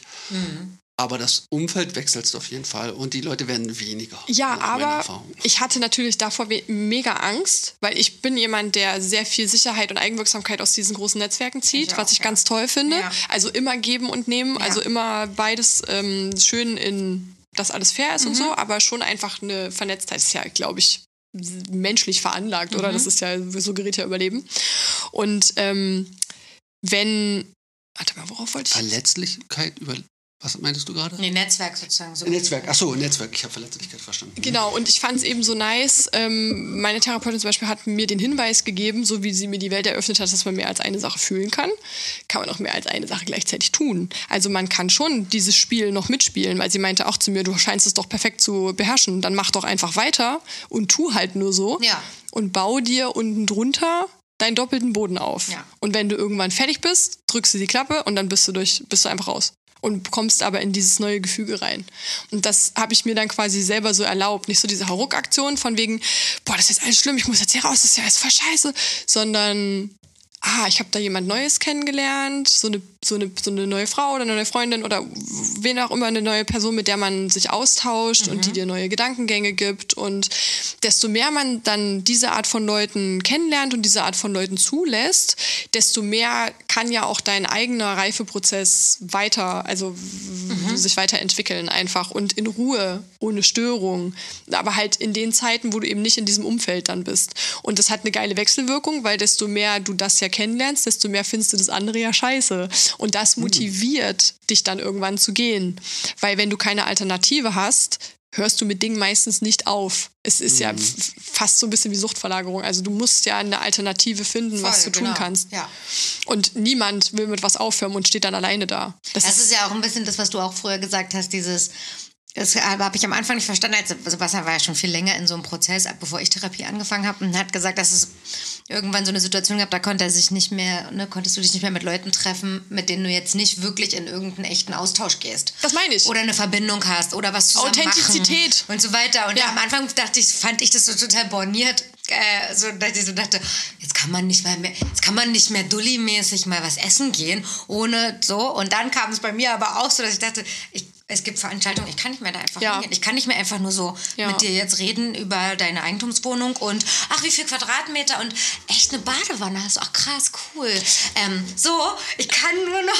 ja, du bist so, ich will nicht, ich will nicht wissen, wie dein Tag war. Ich will Ja. wissen, was deine Oder deine Kindheitstraumata Reise, sind. ne, Ja. wo du sagst, ah ja, cool, ja, ich war in Indien, ja, cool. Und wie war der Aber Flug? Also, ich finde es schön. das kommt dann wieder. Genau, Irgendwann kommt genau. es wieder. Aber Ich- der Peak war so, ich Ja. möchte nur noch mit Menschen in einen richtigen Austausch gehen, richtig was machen. Na, oder man will, So. ich finde, wenn man, wenn man irgendwann so auf den Geschmack von so Nahrhaftem gekommen ist, dann willst du keine Snacks mehr. Ja. Dann willst du ein vollwertiges Meal. So. Ja. Außerdem bist du ja ausgehungert, ne? Also das habe ich festgestellt, so dieser Hunger, so, ah, das ist krass, also die ganze scheiß Smalltalk, Genau diese das. maskenhafte. Mhm. Genau das. Und der sättigt sich, glaube ich, an einem Punkt und Ja, dann, dann kann ich auch wieder zu einer Du Cocktailparty brauchst halt beides, genau. Du brauchst halt immer beides, damit man so. Aber diese, diese Leute mit der Authentizität zu finden und dann muss es noch passen, davon gibt es ja einfach nicht so viele. Und deswegen muss man, also ich musste lernen, da viel mehr Main-Fokus drauf zu legen und viel weiter wegzukommen von diesem. Ah, aber das ist jetzt irgendwie für meine Karriere gut, mit den Leuten so ein bisschen zu sein. Also ich habe nie mit Leuten abgehangen, die ich wirklich scheiße fand, weil ich hatte schon immer ein Problem mit so Maggern-Typen und irgendwie, also da war ich schon straight up. Ähm, aber trotzdem so Leute, die mir eigentlich sonst jetzt nicht viel gegeben haben. Und mein Problem ist so ein bisschen, ähm, dass das ja auch missverstanden werden kann, weil manchmal Leute ja die Gefühle, die sie für dich haben, mit dem verwechseln, was die Bindung eigentlich ist. Das heißt, wenn du jemanden sehr gerne magst, ähm, tendet man dazu, das damit zu verwechseln, dass da eine Beziehung dazwischen ist. Aber wenn das für die andere Person nicht so ist, dann kann das halt Gefühle verletzen. Und das ist ein bisschen, das bringt einen manchmal in so Situationen, die einfach unnötig kompliziert sind. Und da wird es manchmal auch ein bisschen. Ich fand, ja, ich fand ja auch diese Erkenntnis für mich, dass ich, wenn ich jetzt äh, mit authentischen Menschen intensiv im Austausch bin, brauche ich auch zur Regeneration. Also ich kann gar nicht mehr diese Masse von Menschen Mhm. aushalten, weil das intensiver halt einfach ist. Und ähm, deswegen ist es auch okay, wenn es weniger Leute sind. Ja. Man muss jetzt nicht komplett alle ersetzen. So, ne? Nee, gar nicht. Ich glaube, aus geht erstmal überhaupt darum, ähm, es, ist, es dreht sich alles um die Frage, was, was will ich hiervon eigentlich? Und was ist gut für mich? Was, was tut mir gut? Und dafür muss man, glaube ich, mal ein bisschen runterfahren. Und in was für Situationen, also ob man da Drogen aufhört oder ob man Arbeitsbereiche wechselt oder ob man Beziehungen wechselt oder aufhört oder. Aber es sind einfach so, manchmal gibt es bestimmte Momente einfach, wo man sich ich meine, ich bin noch nicht mal 30, ich habe keine Ahnung, wie oft das noch kommt, aber wo so Momente, wo man sich einfach echt bewusst mal rausnehmen muss, um gegenzuchecken. Und das Problem ist ja auch, das kannst du ja auch, wir quatschen ja jetzt hier aus einem unnormal privilegierten Maß heraus, ne? Also, dass man das einfach machen kann, auch mit dem beruflichen oder, oder wie ich einfach Ja, sagen ja. kann, ich muss jetzt eine Woche Urlaub machen, ich, ich, weil ich den ganzen Tag heulen muss, das geht jetzt nicht anders so. Sich überhaupt die Zeit dafür nehmen zu dürfen und zu können für sich selber ist ja Ausnahmezustand. Das geht ja eigentlich nicht. Aber auch Verantwortung. Ne? Also ich finde es ja so, wenn nicht wir, wer dann? Also wenn die Leute, Ja. die, die müssten es dann machen. Oder so sehe ich es dann. Ne? Ja, fair, wenn du, wenn du, ist so ein bisschen wie ich bezahle meine, meine ähm, Therapie privat. Und ich bin so ein bisschen, naja, dann nehme ich keinen Kassensatz weg und ich kann's, dann mache ich es jetzt irgendwie Hm, auch schöne, so. hm, schöne Perspektive. So. Finde ich auch, ja. Ich, vielleicht redet es mir damit auch einfach selber ein bisschen schön, keine Ahnung. Ich weiß auch nicht, ob man sich dafür so glorifizieren muss, damit, dass man zur Therapie geht, aber es ist einfach so. Ich Naja. freue mich trotzdem immer sehr, wenn ich in einer Situ- in einer Situation bin, wo ich mir denke, ah, Pick Me Mel hätte früher scheiße reagiert. Jetzt hast du es nicht schlimmer gemacht. Sehr gut. Ja, du musst jetzt kein zweites Ego mit deiner Therapie aufbauen, aber es ist ja wenigstens eine, sonst wird ja sehr viel geredet, dass ist erstmal eine Maßnahme. Du machst ja erstmal das ja nächste auf so. Und dann noch die Frage, in welcher Frequenz und Mhm. andauernd. Ich meine, bloß weil er dreimal Gesprächstherapie gemacht hat, Mhm. hat man auch Therapie gemacht, aber das kann man halt manchmal nicht vergleichen mit einem Mhm. jahrelangen Prozess. Meine Therapeutin meinte auch zu mir nach dem ersten Jahr, also die, mit der, mit der ich jetzt bin, ähm, meinte auch nach dem ersten Jahr, äh, weil ich natürlich wieder nach Lösungen gefragt habe, nicht? Von wegen so, äh, oh, ich hoffe, mir geht's bald besser, bla bla. Und da meinte sie, dir geht's nur so scheiße gerade, weil du so krass da reingerannt bist. Weil sie meinte, sie hat selten jemanden erlebt, der so in eine Therapie reinrennt Ja. und so ist wie let's fucking do it. Ja. Und ähm, dann aber halt auch kommt, obwohl es jedes Mal so scheiße ist. Und das ist halt dieses, diese sehr verinnerlichte Rationalität, von der ich immer spreche, woran ich mich festhalte, weil ich einfach weiß, du musst die Scheißmedizin Ja. jetzt nehmen. Habe ich aber nur, weil ich, ich bin nicht aus dem Anspruch heraus dahin gegangen, ähm, dass ich mich weiterentwickle oder so. Es ging komplett darum, wieder zu funktionieren und weil es mir scheiße ging. Also es waren hochegoistische Motive, Motive eigentlich. Es war dieses, ich stehe an der ähm, Haltestelle, will zur Arbeit fahren, ich bin komplett am Heulen und ich weiß nicht warum und ich kann so nicht auf Arbeit Ja. fahren und ich krieg's nicht mehr in den Griff. Ja. Dann bin ich hingegangen. Und ich glaube, dass es extrem ähm, viele Leute gibt, die sich diesen Moment von ich fahre jetzt wieder nach Hause und kümmere mich darum halt wirklich nicht nehmen können so ne und das das dann irgendwie und vor allen Dingen nicht morgens aufstehen und sich denken, ha, ich fühle mich eigentlich nicht so gut, wie ich mich wahrscheinlich fühlen könnte. Ich glaube, ich vielleicht war ich auch ein Arschloch zu meiner Ex-Freundin oder zu meinem Ex-Freund, vielleicht sollte ich jetzt mal Therapie machen oder so. So läuft es ja meistens nicht. Nee. Du brauchst ja meistens wirklich den totalen auf die Fresse Ja, der wegen Notstand muss so irgendwas. groß sein, dass es- ja. Ja. Die Veränderung muss weniger Angst machen, als in der Situation zu Ja. bleiben. Und da kommt man selten hin, glaube ich. Glaube ich auch. Wir haben, also wir waren trotzdem, sind wir, also gab es noch das, Das Wort war das Schlusswort. Ne?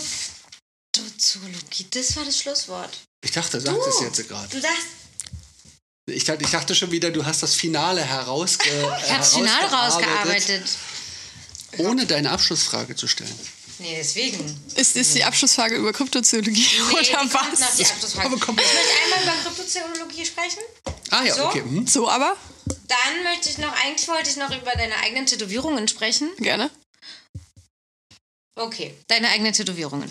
ähm, ist dir das, also hat das was, ähm, war das auch was Therapeutisches? Ja. Oder warst du mit 18, hattest du eine genaue Vorstellung von, ich will irgendwann komplett voll sein und ähm, fertig? Nee, ja. Ich glaube, dass ich dieses, ich will irgendwann komplett voll werden, war Teil von, wenn ich dann so aussehe, gehöre ich zu dieser Subkultur. Und dann, also das ähm, Tätowieren war definitiv von Anfang an ein Aushängeschild und ein, ich gestalte mich jetzt endlich selber. Und ich fand auch, ich kannte auch nur Tätow, ich kannte nicht viele tätowierende Leute, weil Dorf und so, aber die tätowierten Leute, die ich kannte, die haben alle ihren Scheiß gemacht, die haben alle ihr Ding gemacht und waren, waren einfach auch nicht Teil von diesem komischen Live, das ich nie so ganz gecheckt habe und sich nie so passend angefühlt hat. Und ich glaube, das habe ich damals einfach sehr zusammengeworfen und ähm, habe mich da einfach drin wohlgefühlt. Aber ich habe definitiv gemerkt, dass ähm, Tattoo schon so ein bisschen Rüstung fast auch geworden Mhm. ist irgendwann. Ich habe ja witzigerweise auch ein Rüstungsteil auf dem, also so eine. Ja, du hast so eine, Epauletten oben dran. eine, ne? genau, eine. Und ähm, irgendwie ist es, ist es schon, ist es schon irgendwie immer was gewesen, wo Leute erstmal kurz Anstoß dran nehmen, so ein bisschen, wenn man das so sagen kann. Und irgendwie fand ich das immer gut mit diesem sich so ein bisschen abzugrenzen, ohne dass man was sagen muss. Das fand ich immer nicht. Ich hätte ja keine ahnen können, Mhm. Einfach dass jeder. Vorbehalten, von denen du denkst, Genau. von gegenüber kommen. Aber hätte ja keiner ahnen können, dass jeder Dulli kommt und dich angrapscht und so ist wie, oh, nice Tattoo. Das hat ja, hätte mir das mal einer gesagt. ja. Aber ja, das war schon so ein bisschen. Was war das letzte, die letzte Tätowierung, die du gemacht hast? Die ich bekommen habe, Mhm, die du bekommen hast. Ähm, ich wollte jetzt im, im London Guestspot eigentlich meine zweite Handinnenfläche machen, habe ich aber nicht gemacht. Auf der einen hast du einen Wolf. Das ist das äh, Logo vom Grimm damals. Grimm, genau. ja. Das ist Ja. so ein bisschen meine erste, mein erster Big Life Dings gewesen. Ähm, ich habe als letztes ein Tattoo von Happy Cane gekriegt. Ist, das ist so ein Empty Weed. Mhm. Also so ein witziges Spaßding. Ich habe so ein Collector-Bein und da mache ich, äh, da ist auch das Ruhe zum Beispiel Ja, drauf und ja, so. ja. Genau, weil ich einfach, ähm, ich habe jetzt wieder eins in Planung. Ich will meine andere Schulter mit Simone demnächst machen. Mhm. Ähm, weil ich glaube, dass das da sehr schön mit dazu passen könnte. Genau, aber ansonsten bin ich bei Tattoos auch sehr. Mh, wenn ich mitkriege, dass dem Tätowierenden die Platzierung nicht ganz so wichtig ist wie mir, dann äh, hänge ich mich da auch gerne rein. Äh, und ich liebe es zum Beispiel, dass äh, meine Hand hat Casa Ink gemacht, ist auch eins meiner Lieblingstattoos. Mhm. Und dem muss man ja nun wirklich nicht erklären, was er, was er zu tun hat. Mhm. Aber ich habe äh, mich da auch sehr, also ich bin direkt mit der Idee gekommen, von wegen kannst du was gecracktes machen, was auf die Finger geht und am besten ein Frauengesicht, das ich so und so gerne platziert hätte. Und er hat es auch wirklich einfach so umgesetzt. Ja. Und das äh, hat uns beide sehr glücklich gemacht. Also du meinst, du gehst da rein im Sinne von, du ähm, führst dann schon auch äh, die Sitzung dahin, wo du das haben möchtest. Sozusagen. Gerne. Ich bin aber immer jemand, wenn man mir entgegentritt mit einer guten Argumentation, bin ich am Start. Okay. Es geht mir nicht darum, Recht zu haben, nee, genau. aber ich will das beste aber Ergebnis am Ende rausholen. Genau. Ja. Weil es dir wichtig ist für deinen Körper. Genau, und ich finde auch, dass man ist, da unterscheide ich auch bei meiner Kundschaft sehr, wenn die kommen und sagen, ich will das aber so haben, weil bla bla bla, und das für mich mehr in Richtung Meinung als in Richtung faktisch richtig geht, ja. finde ich das in Ordnung, weil wenn es deine Meinung ist und es deine Dekoration am Ende ist, let's go. Ja hört auf bei so Sachen wie ich will es aber andersrum haben, weil ich will es sehen oder so, das mache ich nicht. Aber ähm, keine Ahnung, äh, mir ist aber eigentlich das vordergründig wichtig. Also der Hase ist wichtiger als der Fuchs, der ihn fängt oder so. Also können wir das irgendwie in den Vordergrund stellen? Da bin ich so, natürlich. Also, okay. Ja, ja, ja. Ja. Flexibel sozusagen. Ja, oder das soll mehr gesehen sein, das soll auf die Außenseite vom Arm oder so. Dann sage ich ja, klar, kriegen wir irgendwie hin. Machst du die andere Hand auch?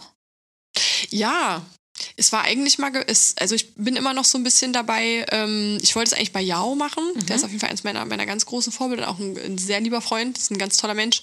Ähm, da ist aber gerade so ein bisschen immer, immer so diese, der ist nur ab und zu mal, also quasi in Berlin und so und das dann immer so rauszudingsen, ist so ein bisschen tricky. Ähm, plus, ich weiß gerade gar nicht mehr so richtig, was es sein soll. Mhm.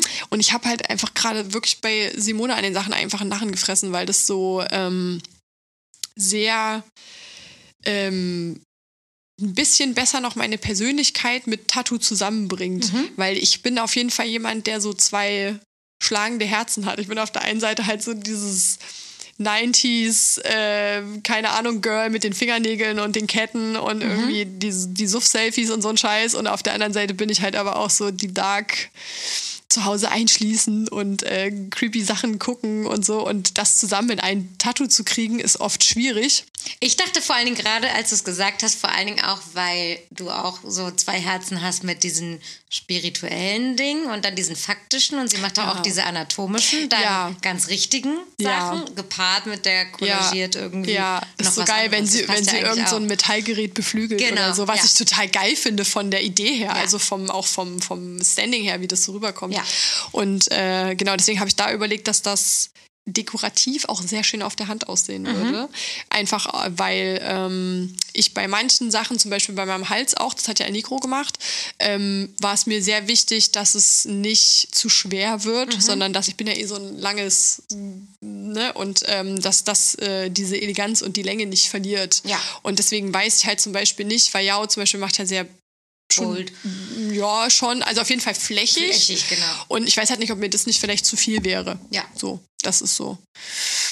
Genau, also da gucke ich immer so ein bisschen drauf, dass das äh, stylmäßig so ein bisschen mit reinpasst. Mhm. Da gibt ja auch Leute, die gehen einfach zu genau dem Künstler oder der Künstlerin und sagen dann whatever so. Das würde ich, glaube ich, nicht machen. Ja. Schon ein bisschen Kontrolle noch. Bei mir, ich bin, ach, Kontrolle lieben wir. Kontrolle ist super. so, Kryptozoologie.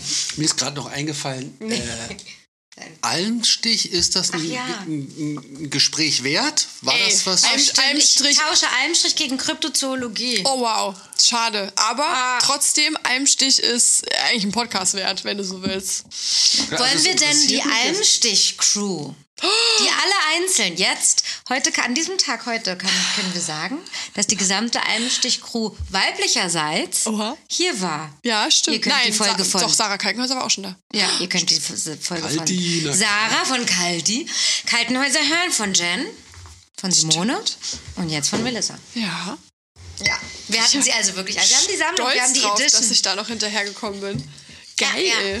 Okay, also es hätte eigentlich eine eigene Podcast-Folge. Das heißt, wir hätten euch eigentlich vier jetzt nochmal einladen Ohne können. Spaß. Also, das war wirklich eine Experience der ganz anderen Art. Also wirklich eine der besten Tattoo-Erfahrungen, die ich je gemacht habe, definitiv. Warum? Na, weil es erstens extrem nice organisiert war von Simone und Philipp. Äh, Philipp Letzum war ja der, der, der äh, ortsansässige Fotograf. Ja. Ähm, und äh, der, äh, die haben das extrem nice organisiert. Es kommt alles so ein bisschen, also auf jeden Fall primär aus ähm, ähm, Simones Feder. Und äh, die hat da einfach so, die haben da so krass was gewuppt, mit dann noch Leute mit ins Boot geholt, was so Kooperationen und so anging. Und es war einfach, es war organisiert, es war zu Ende gedacht, es war höchst professionell und gleichzeitig war es der geilste Ferienlagertrip aller Zeiten. Also mit alle in einem Haus pennen, das quasi keine Decke hatte, weil das so geil modern äh, renoviert war. Dass du wirklich jedes äh, Geflüster und jeden Schnarcher nachts mitgehört hast. Ähm, dann bis hin, dass wir erstmal eine Woche Urlaub gemacht haben zusammen und uns kennengelernt haben, weil ich kannte ja basically fast niemanden. Ich ka- kannte Philipp so ein bisschen, Friedel ist ein guter Freund von mir, Friedrich Über, der dabei war. Ähm, hatte mit Simone, glaube ich, einmal geschnackt oder so und mit Sarah auch nur einmal geschnackt. Ähm, und es war aber so eine, weil was wir ja vorhin schon ausgeführt haben, wenn man dann in dieser Phase ist von ich checke jetzt, was um mich herum passiert und man weiß, ich kann auch nicht mehr mit jeder Person oder ich will gar nicht mehr mit jeder Person Ja. können, ist natürlich so zehn Tage Alm mit Ja. Leuten, die du nicht kennst. Und ich bin jemand, der sich gerne zurückziehen kann oder will, wenn er das dann möchte und so. Und war dann schon so wieder, bist du einfach mit drin, ne? Aber ich war auch so, wie du musst mal wieder was fühlen, ey. Let's, let's go. Machen wir es einfach mit. Und äh, muss wirklich sagen, ich war total positiv davon überrascht, dass es wirklich, dass diese Idee von gute Leute sind mit guten Leuten einfach funktioniert. Also ich, das war so eine mh, heilende und positive Energy. Und es war nicht, dass es nie irgendwie mal kurz Knatsch gab oder so. Mit neun Leuten in einer Alm hast du safe mal irgendwas, was irgendwie. Aber es war so ähm, lösungsorientiert, positiv. Ähm, niemand hat irgendwie sich so mega in den Vordergrund gestellt oder so. Es war so, es hatte so einen sehr fairen Vibe. Auch die also Simone war auch unnormal bemüht und alle haben irgendwie mit angepasst. Ich habe ja sehr viel von diesen Tattoo Experiences schon machen Ja, können, einfach ja. durch viel Gruppe Festival und so und immer Sachen, alles, genau. Ja. Ähm, das ist stimmt, das habe ich dieses Jahr auch das erste Mal alleine gemacht. Ähm, und dadurch bin ich eigentlich mehr gewohnt, dass es an zwei, drei Leuten hängen bleibt Mhm. und es danach auch immer noch ein bisschen Stress gibt und bla und so. Und das ist immer, es ist immer sehr viel Stress gewesen. Mhm. Und da bin ich einfach entspannter zurückgekommen, als ich hingefahren bin. Und damit habe ich wirklich gar nicht gerechnet. Also das Sag war nochmal, wer war noch neben Friedrich, die anderen Männer noch, die tätowiert waren? äh, Lukas Wagner hat noch Genau. tätowiert. Dann ähm, Valentin Tattoo hat noch tätowiert. Äh, jetzt muss ich kurz. Robin hat noch tätowiert. Lynn Tattoo hat noch tätowiert. Jetzt muss ich kurz die, die Veranda abgehen, wo wir gearbeitet haben. Ich habe auch die ganze Zeit diesen Umlauf. Ja, genau. Das hat mir noch. Äh, Matteo hat noch tätowiert. Mhm. Ähm, und vorne Sarah, genau. Ja. Lukas, äh, ja, das waren, glaube ich, alle. Und wir hatten aber noch einen Kollegen dabei, also Philipp eben zum, zum, Zum, zum Content. Content und, und einfach Philipp sein, weil Ja. er ist einfach eine Bereicherung, wenn er dabei ist. Ja. Und ähm, dann hatten wir noch den Bene dabei, das war ein, ist ein guter Freund von äh, Lukas gewesen. Mhm. Und auch ein mega Goldstück. Der Mann hat einfach alles gemacht. Der hat für uns gekocht, der hat Leute hin und her gefahren, der hat äh, war einkaufen, der hat Ach, es gab einen Operator sozusagen noch da. zwingend notwendig. Ja, und das klar. meine ich mit professionell und Ja. zu Ende gedacht, dass Simone an sowas überhaupt gedacht hat. Sowas sind ja eigentlich Dinge, die den meisten Leuten erst auffallen, nachdem es das erste Mal Ja. Stress gab. Und es war aber so so angenehm zu sehen einfach. Es war wirklich, äh, oder mitzuerleben, es war wirklich einfach richtig geil. Und dadurch hat es natürlich auch wahnsinnig Spaß gemacht, sich damit einzubringen, weil das so ein äh, cozy Wohlfühl-Vibe hatte, dass man da immer so Bock Mhm. drauf hatte. Also war wirklich, die Resonanz war ja auch unnormal. Also wir haben, jeder von uns hat so viele Nachrichten bekommen, dass andere tätowierende Menschen da mitmachen wollen und jetzt ist Simone in der furchtbaren Situation auszusuchen, Ja. wer kommt mit. Das ist einfach nur ganz schlimm. Also vor allem, weil alle von uns natürlich nochmal mit wollen und wir jetzt auch so eine Truppe sind. Ja, da und vor allem so genau, weil ich mir auch vorstellen kann, das ist ja wie wenn man so kleine Teams am Anfang irgendwie hat. Ich mache ja so Teamentwicklungssachen, Mhm. dass das zu skalieren Ja, und dann auf Das die aber nicht zu Qualität verlieren. zu erhalten, Ja, aber schwierig. das, die Coziness zu behalten und so weiter. Das wird schwierig wahrscheinlich. Vor allem, weil äh, Simi da auch so ein geiles Haus aufgetan hat, einfach, das eben perfekt zum Wohnen und perfekt zum Tätowieren für uns war. Und die Betreiberin von dem Haus, die Silvia, ist auch so ein Goldstück gewesen. Die hatte da so Bock drauf. Die hat uns Eben, die hätte ja auch sagen können, seid ihr nicht ganz sauber? Nein, die war total, die hatte von Anfang an da so einen Bock drauf, meinte Simone, und hat dann Sachen organisiert. Und jetzt auf einmal hieß es, ey, beim nächsten Mal müsst ihr aber einen kompletten Tag für die Leute vom Dorf blocken, weil die alle kommen wollen, sich tätowieren lassen wollen. Digga, wir sind da zum äh, Feuerwehrfest eingeritten. Da, das hab ich gesehen. Ey, das war so funny. Wir haben Lukas nach zehn Minuten verloren. Ich frage, wo ist er? Hat ja schon ein Feuerwehr-T-Shirt an von der ortsansässigen Feuerwehr. Ich dachte, ich werde nicht mehr. Also es war wirklich, wir haben, da gab es noch eine Coverband und wir Mädels haben da übelst abgedanced und die ganzen Leute saßen da und haben es gar nicht gecheckt und die Band fand es voll geil, weil endlich mal richtig was abgegangen ist. Also wir haben unser Bestes gegeben einfach. Und äh, das, das war im Endeffekt so der ganze Trip. Also sehr viele Dinge, mit denen ich nicht gerechnet habe, dass wir sie tun. Ich war wandern. Ich bin eigentlich nicht so die Wandermaus, aber ich war wandern und Simone hat mich literally da hochgetreten. aber ähm, es war äh, so viel geiler Scheiß noch drumherum, den man so machen konnte und sich mal kennenlernen konnte und so.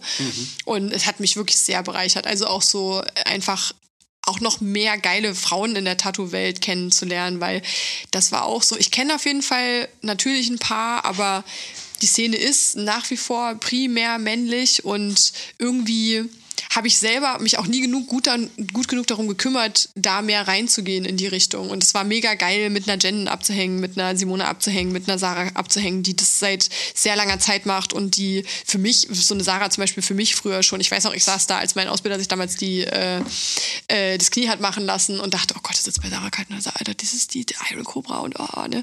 Und fand das total geil und habe ja auch mal überlegt, ob ich da frage wegen Ausbildung und so, ne? Aber ähm, ich weiß gar nicht, ob, ob Nick das auch durchgestrichen hatte, aber ich gehe mal davon aus, nein. aber das war so, oder da gab es wahrscheinlich Das gab's noch nicht. noch gar nicht, glaube ich. Nee, ne? Ähm, das Konzept war ja auch, dass du mit Kundschaft, dass die mitgenommen wird? Oder Ja. wie ist es dann? Äh, das fand ich irgendwie ziemlich fresh, dass es nicht mehr so krass getrennt ist, von wegen, wir machen hier eine geile Party und dann brauchen wir noch ein bisschen Material zum Ja, Tätowieren. nee, nee, Wie das war, das ähm, also man hat quasi äh, Termine vorher ausgemacht und die Leute haben dann äh, nur einen Punkt bekommen, von dem sie starten und dann quasi nach oben laufen müssen, wandern müssen. Das war jetzt nicht Stock und Stein und so, weil wir mussten ja auch darüber nachdenken, die lassen sich danach noch tätowieren. Ja, das ja. heißt, sie können ja auch nicht mega am Ende sein und vor allen Dingen auch so. Nicht die Selbsterfahrung jetzt vorher machen. Ja, genau. Und die sind von dem Punkt alleine gestartet oder ihr alle zusammen? Oder wie? wie? Ich glaube, dass sich da schon Grüppchen gefunden haben, so ein bisschen. Aber es war schon Ach, ihr primär. wart schon oben. Wir waren schon oben. Und die anderen, mu- ah, jetzt. Die mussten von Ja, unten. Nee, nee, genau. Ja. Wir sind, wir sind schön mit dem Auto nach oben. Und Na, der Status, na klar. aber das war zum Beispiel auch total geil. Erstmal Fahrgemeinschaften bilden, Ja. ne? Und dann habe ich mit Sarah Kalkenhäuser äh, neun Stunden darüber geballert in ihrer geilen Karre. Das war halt auch mega nice schon Ja. alleine. Und ähm, genau, da hat sich dann gefunden und da erstmal fünf Tage Urlaub gemacht. Viele verrückte Sachen zusammen gemacht. Äh, Bobbahn, in die Sommerrodelbahn fahren, wandern gehen. Ähm, wir haben viel Sauna gemacht und sowas. Das war richtig geil. Oder Simone hatte einen Beamer dabei und dann haben wir draußen auf der Veranda nachts Horrorfilme geguckt und so. Also es war wirklich Aber Simone hat das quasi kuratiert, auch mit einer Denke, wer passt, also passen die gut und, und mischt sich das gut, weil es ist ja eigentlich total krass. Also, Ich glaube, Simone kann gar nicht Dinge machen, ohne sie zu durchdenken. ja, Also ich ich glaube, es total krass, dann ja. auch so, da die, eine gute Auswahl zu treffen, eine gute Ja. Mischung, welche Leute zusammen gut Also es war auch sind, viel, weil zum Beispiel Friedrich hat mich vorgeschlagen, weil Simone hat so ein paar Freundinnen oder Kumpels und so gefragt und meinte dann, boah, jetzt sind wir aber einfach primär Männer und ich würde schon gerne noch ein paar Frauen mitnehmen. Und dann hat der Friedel halt so gemeint, ja, die Mel, weil Friedel und ich auch schon durch die Welt zusammen getingelt sind und äh, uns auch im Hotelzimmer geteilt haben und so. Und dann war der so, ah, nehmen wir doch die Mel mit. Und dann haben wir noch mal so... Ähm, einen Gruppenchat vorher gehabt und ich war halt so wie, ich bin bei allem dabei, ich will neue Erfahrungen machen, so, ich habe richtig Bock. Und dann haben die gesagt, ja, können wir, können wir machen. Weil ich halt auch, also wahrscheinlich, weil man sich schon so ein bisschen über sechs Ecken hier und da mal so kannte. Ja. Aber ähm, ja, Simone meinte, es ging ihr dann halt eben noch darum, einfach noch ein paar weibliche Leute mitzunehmen. Und dann hat, glaube ich, der Valentin noch die Sarah gefragt oder so. Und dann hatte sich das so schön ausgegangen. Und dann ist es halt wieder Freunde von Freunden. Und dann ist es ja meistens, kannst du dich darauf verlassen, dass die Vorsortierung dann schon ganz gut So. Das ist. stimmt, auf jeden Fall. Ja. ja. Wenn die einen matchen, das dann, Ja, ja. Oh, ich fand es auch eine richtig schöne Alternative zu diesen Riesenmessen, wo alle so businessmäßig hinfahren. Und es war wirklich. Keine Zeit miteinander verbringen. Nee, nichts. es war primär, wir lernen uns kennen und sekundär, wir haben dann noch ein geiles Tattoo-Konzept draus. Aber es war auch so schön, alle hatten dann auch richtig Bock, das Tattoo-Konzept zu machen. Also, weil oft ist es ja so, oh, jetzt haben wir Urlaub gemacht, jetzt müssen wir arbeiten, aber so war es gar das nicht. Das dachte ich auch, ob man nicht dann nee. in Konflikt kommt. Mhm. Jetzt also für mich nicht. Frei zu haben, ja. also. Nee, für mich auf jeden Leute. Fall nicht. Ich fand irgendwie waren dann alle wirklich so, also ich hatte auch total das Gefühl, geil, jetzt auch was Geiles machen. Und auch da auf dieser Veranda zu tätowieren mit diesem Blick, mit Regen zwischendurch und keine Ahnung was, da haben ja auch alle möglichen Wetterumschwünge. Mhm. Teilweise mit mega Sonne und so. Also ich fand es äh, eine mega, eine mega Erfahrung einfach, sowas mal gemacht zu haben. Da so in diesem ganzen, also wirklich das gesamte Konzept, nicht nur da tätowieren, sondern auch mit den Leuten dann so auf engem Raum und mhm. so. Apropos Erfahrung. Was war dein letztes Augen zu und Durcherlebnis? Das ist die Abschlussfrage. Du kannst jetzt noch eine Stunde ziehen, wenn du willst, aber. Vier Tollwutimpfen in zwei Tagen. Was? Ja. Vier Tollwutimpfungen? In zwei Tagen. Das war. Die du an dir hast machen ja. lassen. Warum musstest du vier Tollwutimpfungen machen? Weil Vergangenheitsmail reingeschissen hat. ähm, ich habe Urlaub gebucht für Bali. Ich war vor äh, drei Wochen, drei Wochen in Bali.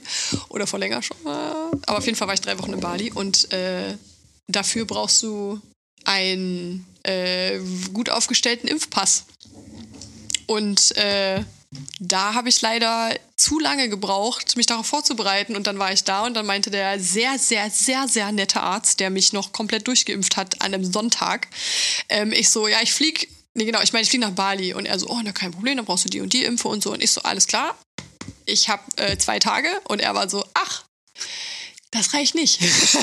Weil eigentlich muss da ja auch zwischen der Hepatitis und so ja. Wochen dazwischen liegen. Und dann meinte er so, na, wie bist du denn so aufgestellt immunmäßig? Und ich so, na, also ich bin eigentlich selten krank, ist schon ganz okay, bin auch vegan und so, ne, das sollte schon funktionieren. Und dann war er so, na dann linke Arschbacke, rechte Arschbacke und morgen kommst du wieder. Und hat er mich echt auf den Sonntag noch geimpft einfach. Also ich war Samstag da, hat er mich Sonntag noch geimpft und meinte irgendwie, ich muss Montag noch mal kommen für noch eine andere Impfe. Und äh, hat aber auch, meinte noch so, wir müssen es in verschiedene Körperextreme ähm, Extremitäten. Äh, Extremitäten machen, um die Impfreaktion noch checken zu können. Und ich so, was, Impfreaktion? Ich habe schon drei so eine Dinger drin jetzt.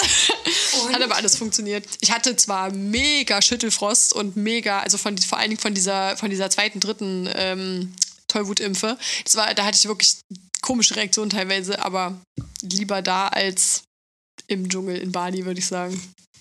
Okay, das ist wieder mal so ein richtig geiles, ähm, anwendbares äh, Augenzundurcherlebnis. Ne? Ja. Anwendbar? So, äh, so, nee, so eine Greifbar. So ein greifbares, mhm. so ein greifbares ja. Erlebnis. Seid nett zu eurem Zukunfts-Ich und organisiert Dinge für euer Zukunfts-Ich. Ihr, wird, ihr werdet euch danken. Richtig. Jetzt habe ich noch eine letzte Interessensfrage. Was verbindest du mit dem Tier Maus? Oh, was angenehmes, süßes.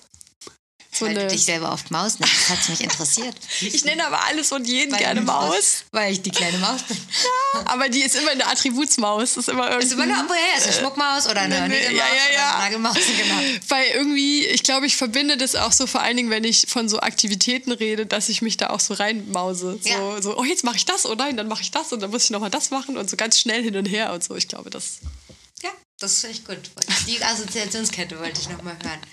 So, Melissa, es war ganz wundervoll mit dir. Ich fand auch. Ich glaube, es hat Potenzial für eine zweite Folge direkt. Ja, na gerne. Wir ich haben Kryptozoologie noch nicht gemacht. Voll zwischendurch auch überlegt, ja, wir das in zwei Teile trennen jetzt. Ja, ja, Weil genau. sie so genau. viel gelabert Nee, wir können noch mal einladen oder wir laden wirklich noch mal mit der Clique ein. Das wäre ähm, natürlich auch sehr Na, nicht gelabert, sondern es ist halt übelst viel Inhalt, ja, ja, die du hast. Und ich habe auch, manche Sachen sind auch nur angekratzt. Also da, hier wäre ja auch noch für ein paar da Themen mehr Raum. Genau, glaube ich auch. Das Krass, Potenzial. Ja. Wenn man von dir eine Tätowierung möchte, dann schreibt man dir eine E-Mail. Ja. Nicht eine läppische DM. Ja, ich bin aber gerade dabei, auch DM zuzulassen, weil ich nämlich eine ganz schlechte E-Mail-Maus bin, um das mal direkt da so. ähm, ja, weil alles, was administrativ ist, ist einfach Genickbruch für mich. Ich hasse das. Das ist nicht mein Steckenpferd. Ähm, ich mache es aber, weil ich gerne tätowiere und das dafür Termine machen muss. Äh, genau, aber man kann mir eine E-Mail schreiben, man kann mir aber auch eine DM schreiben. Man sollte sich in jedem Fall vorher das Highlight How to Book an Appointment angucken, mhm. damit man weiß, was alles rein muss.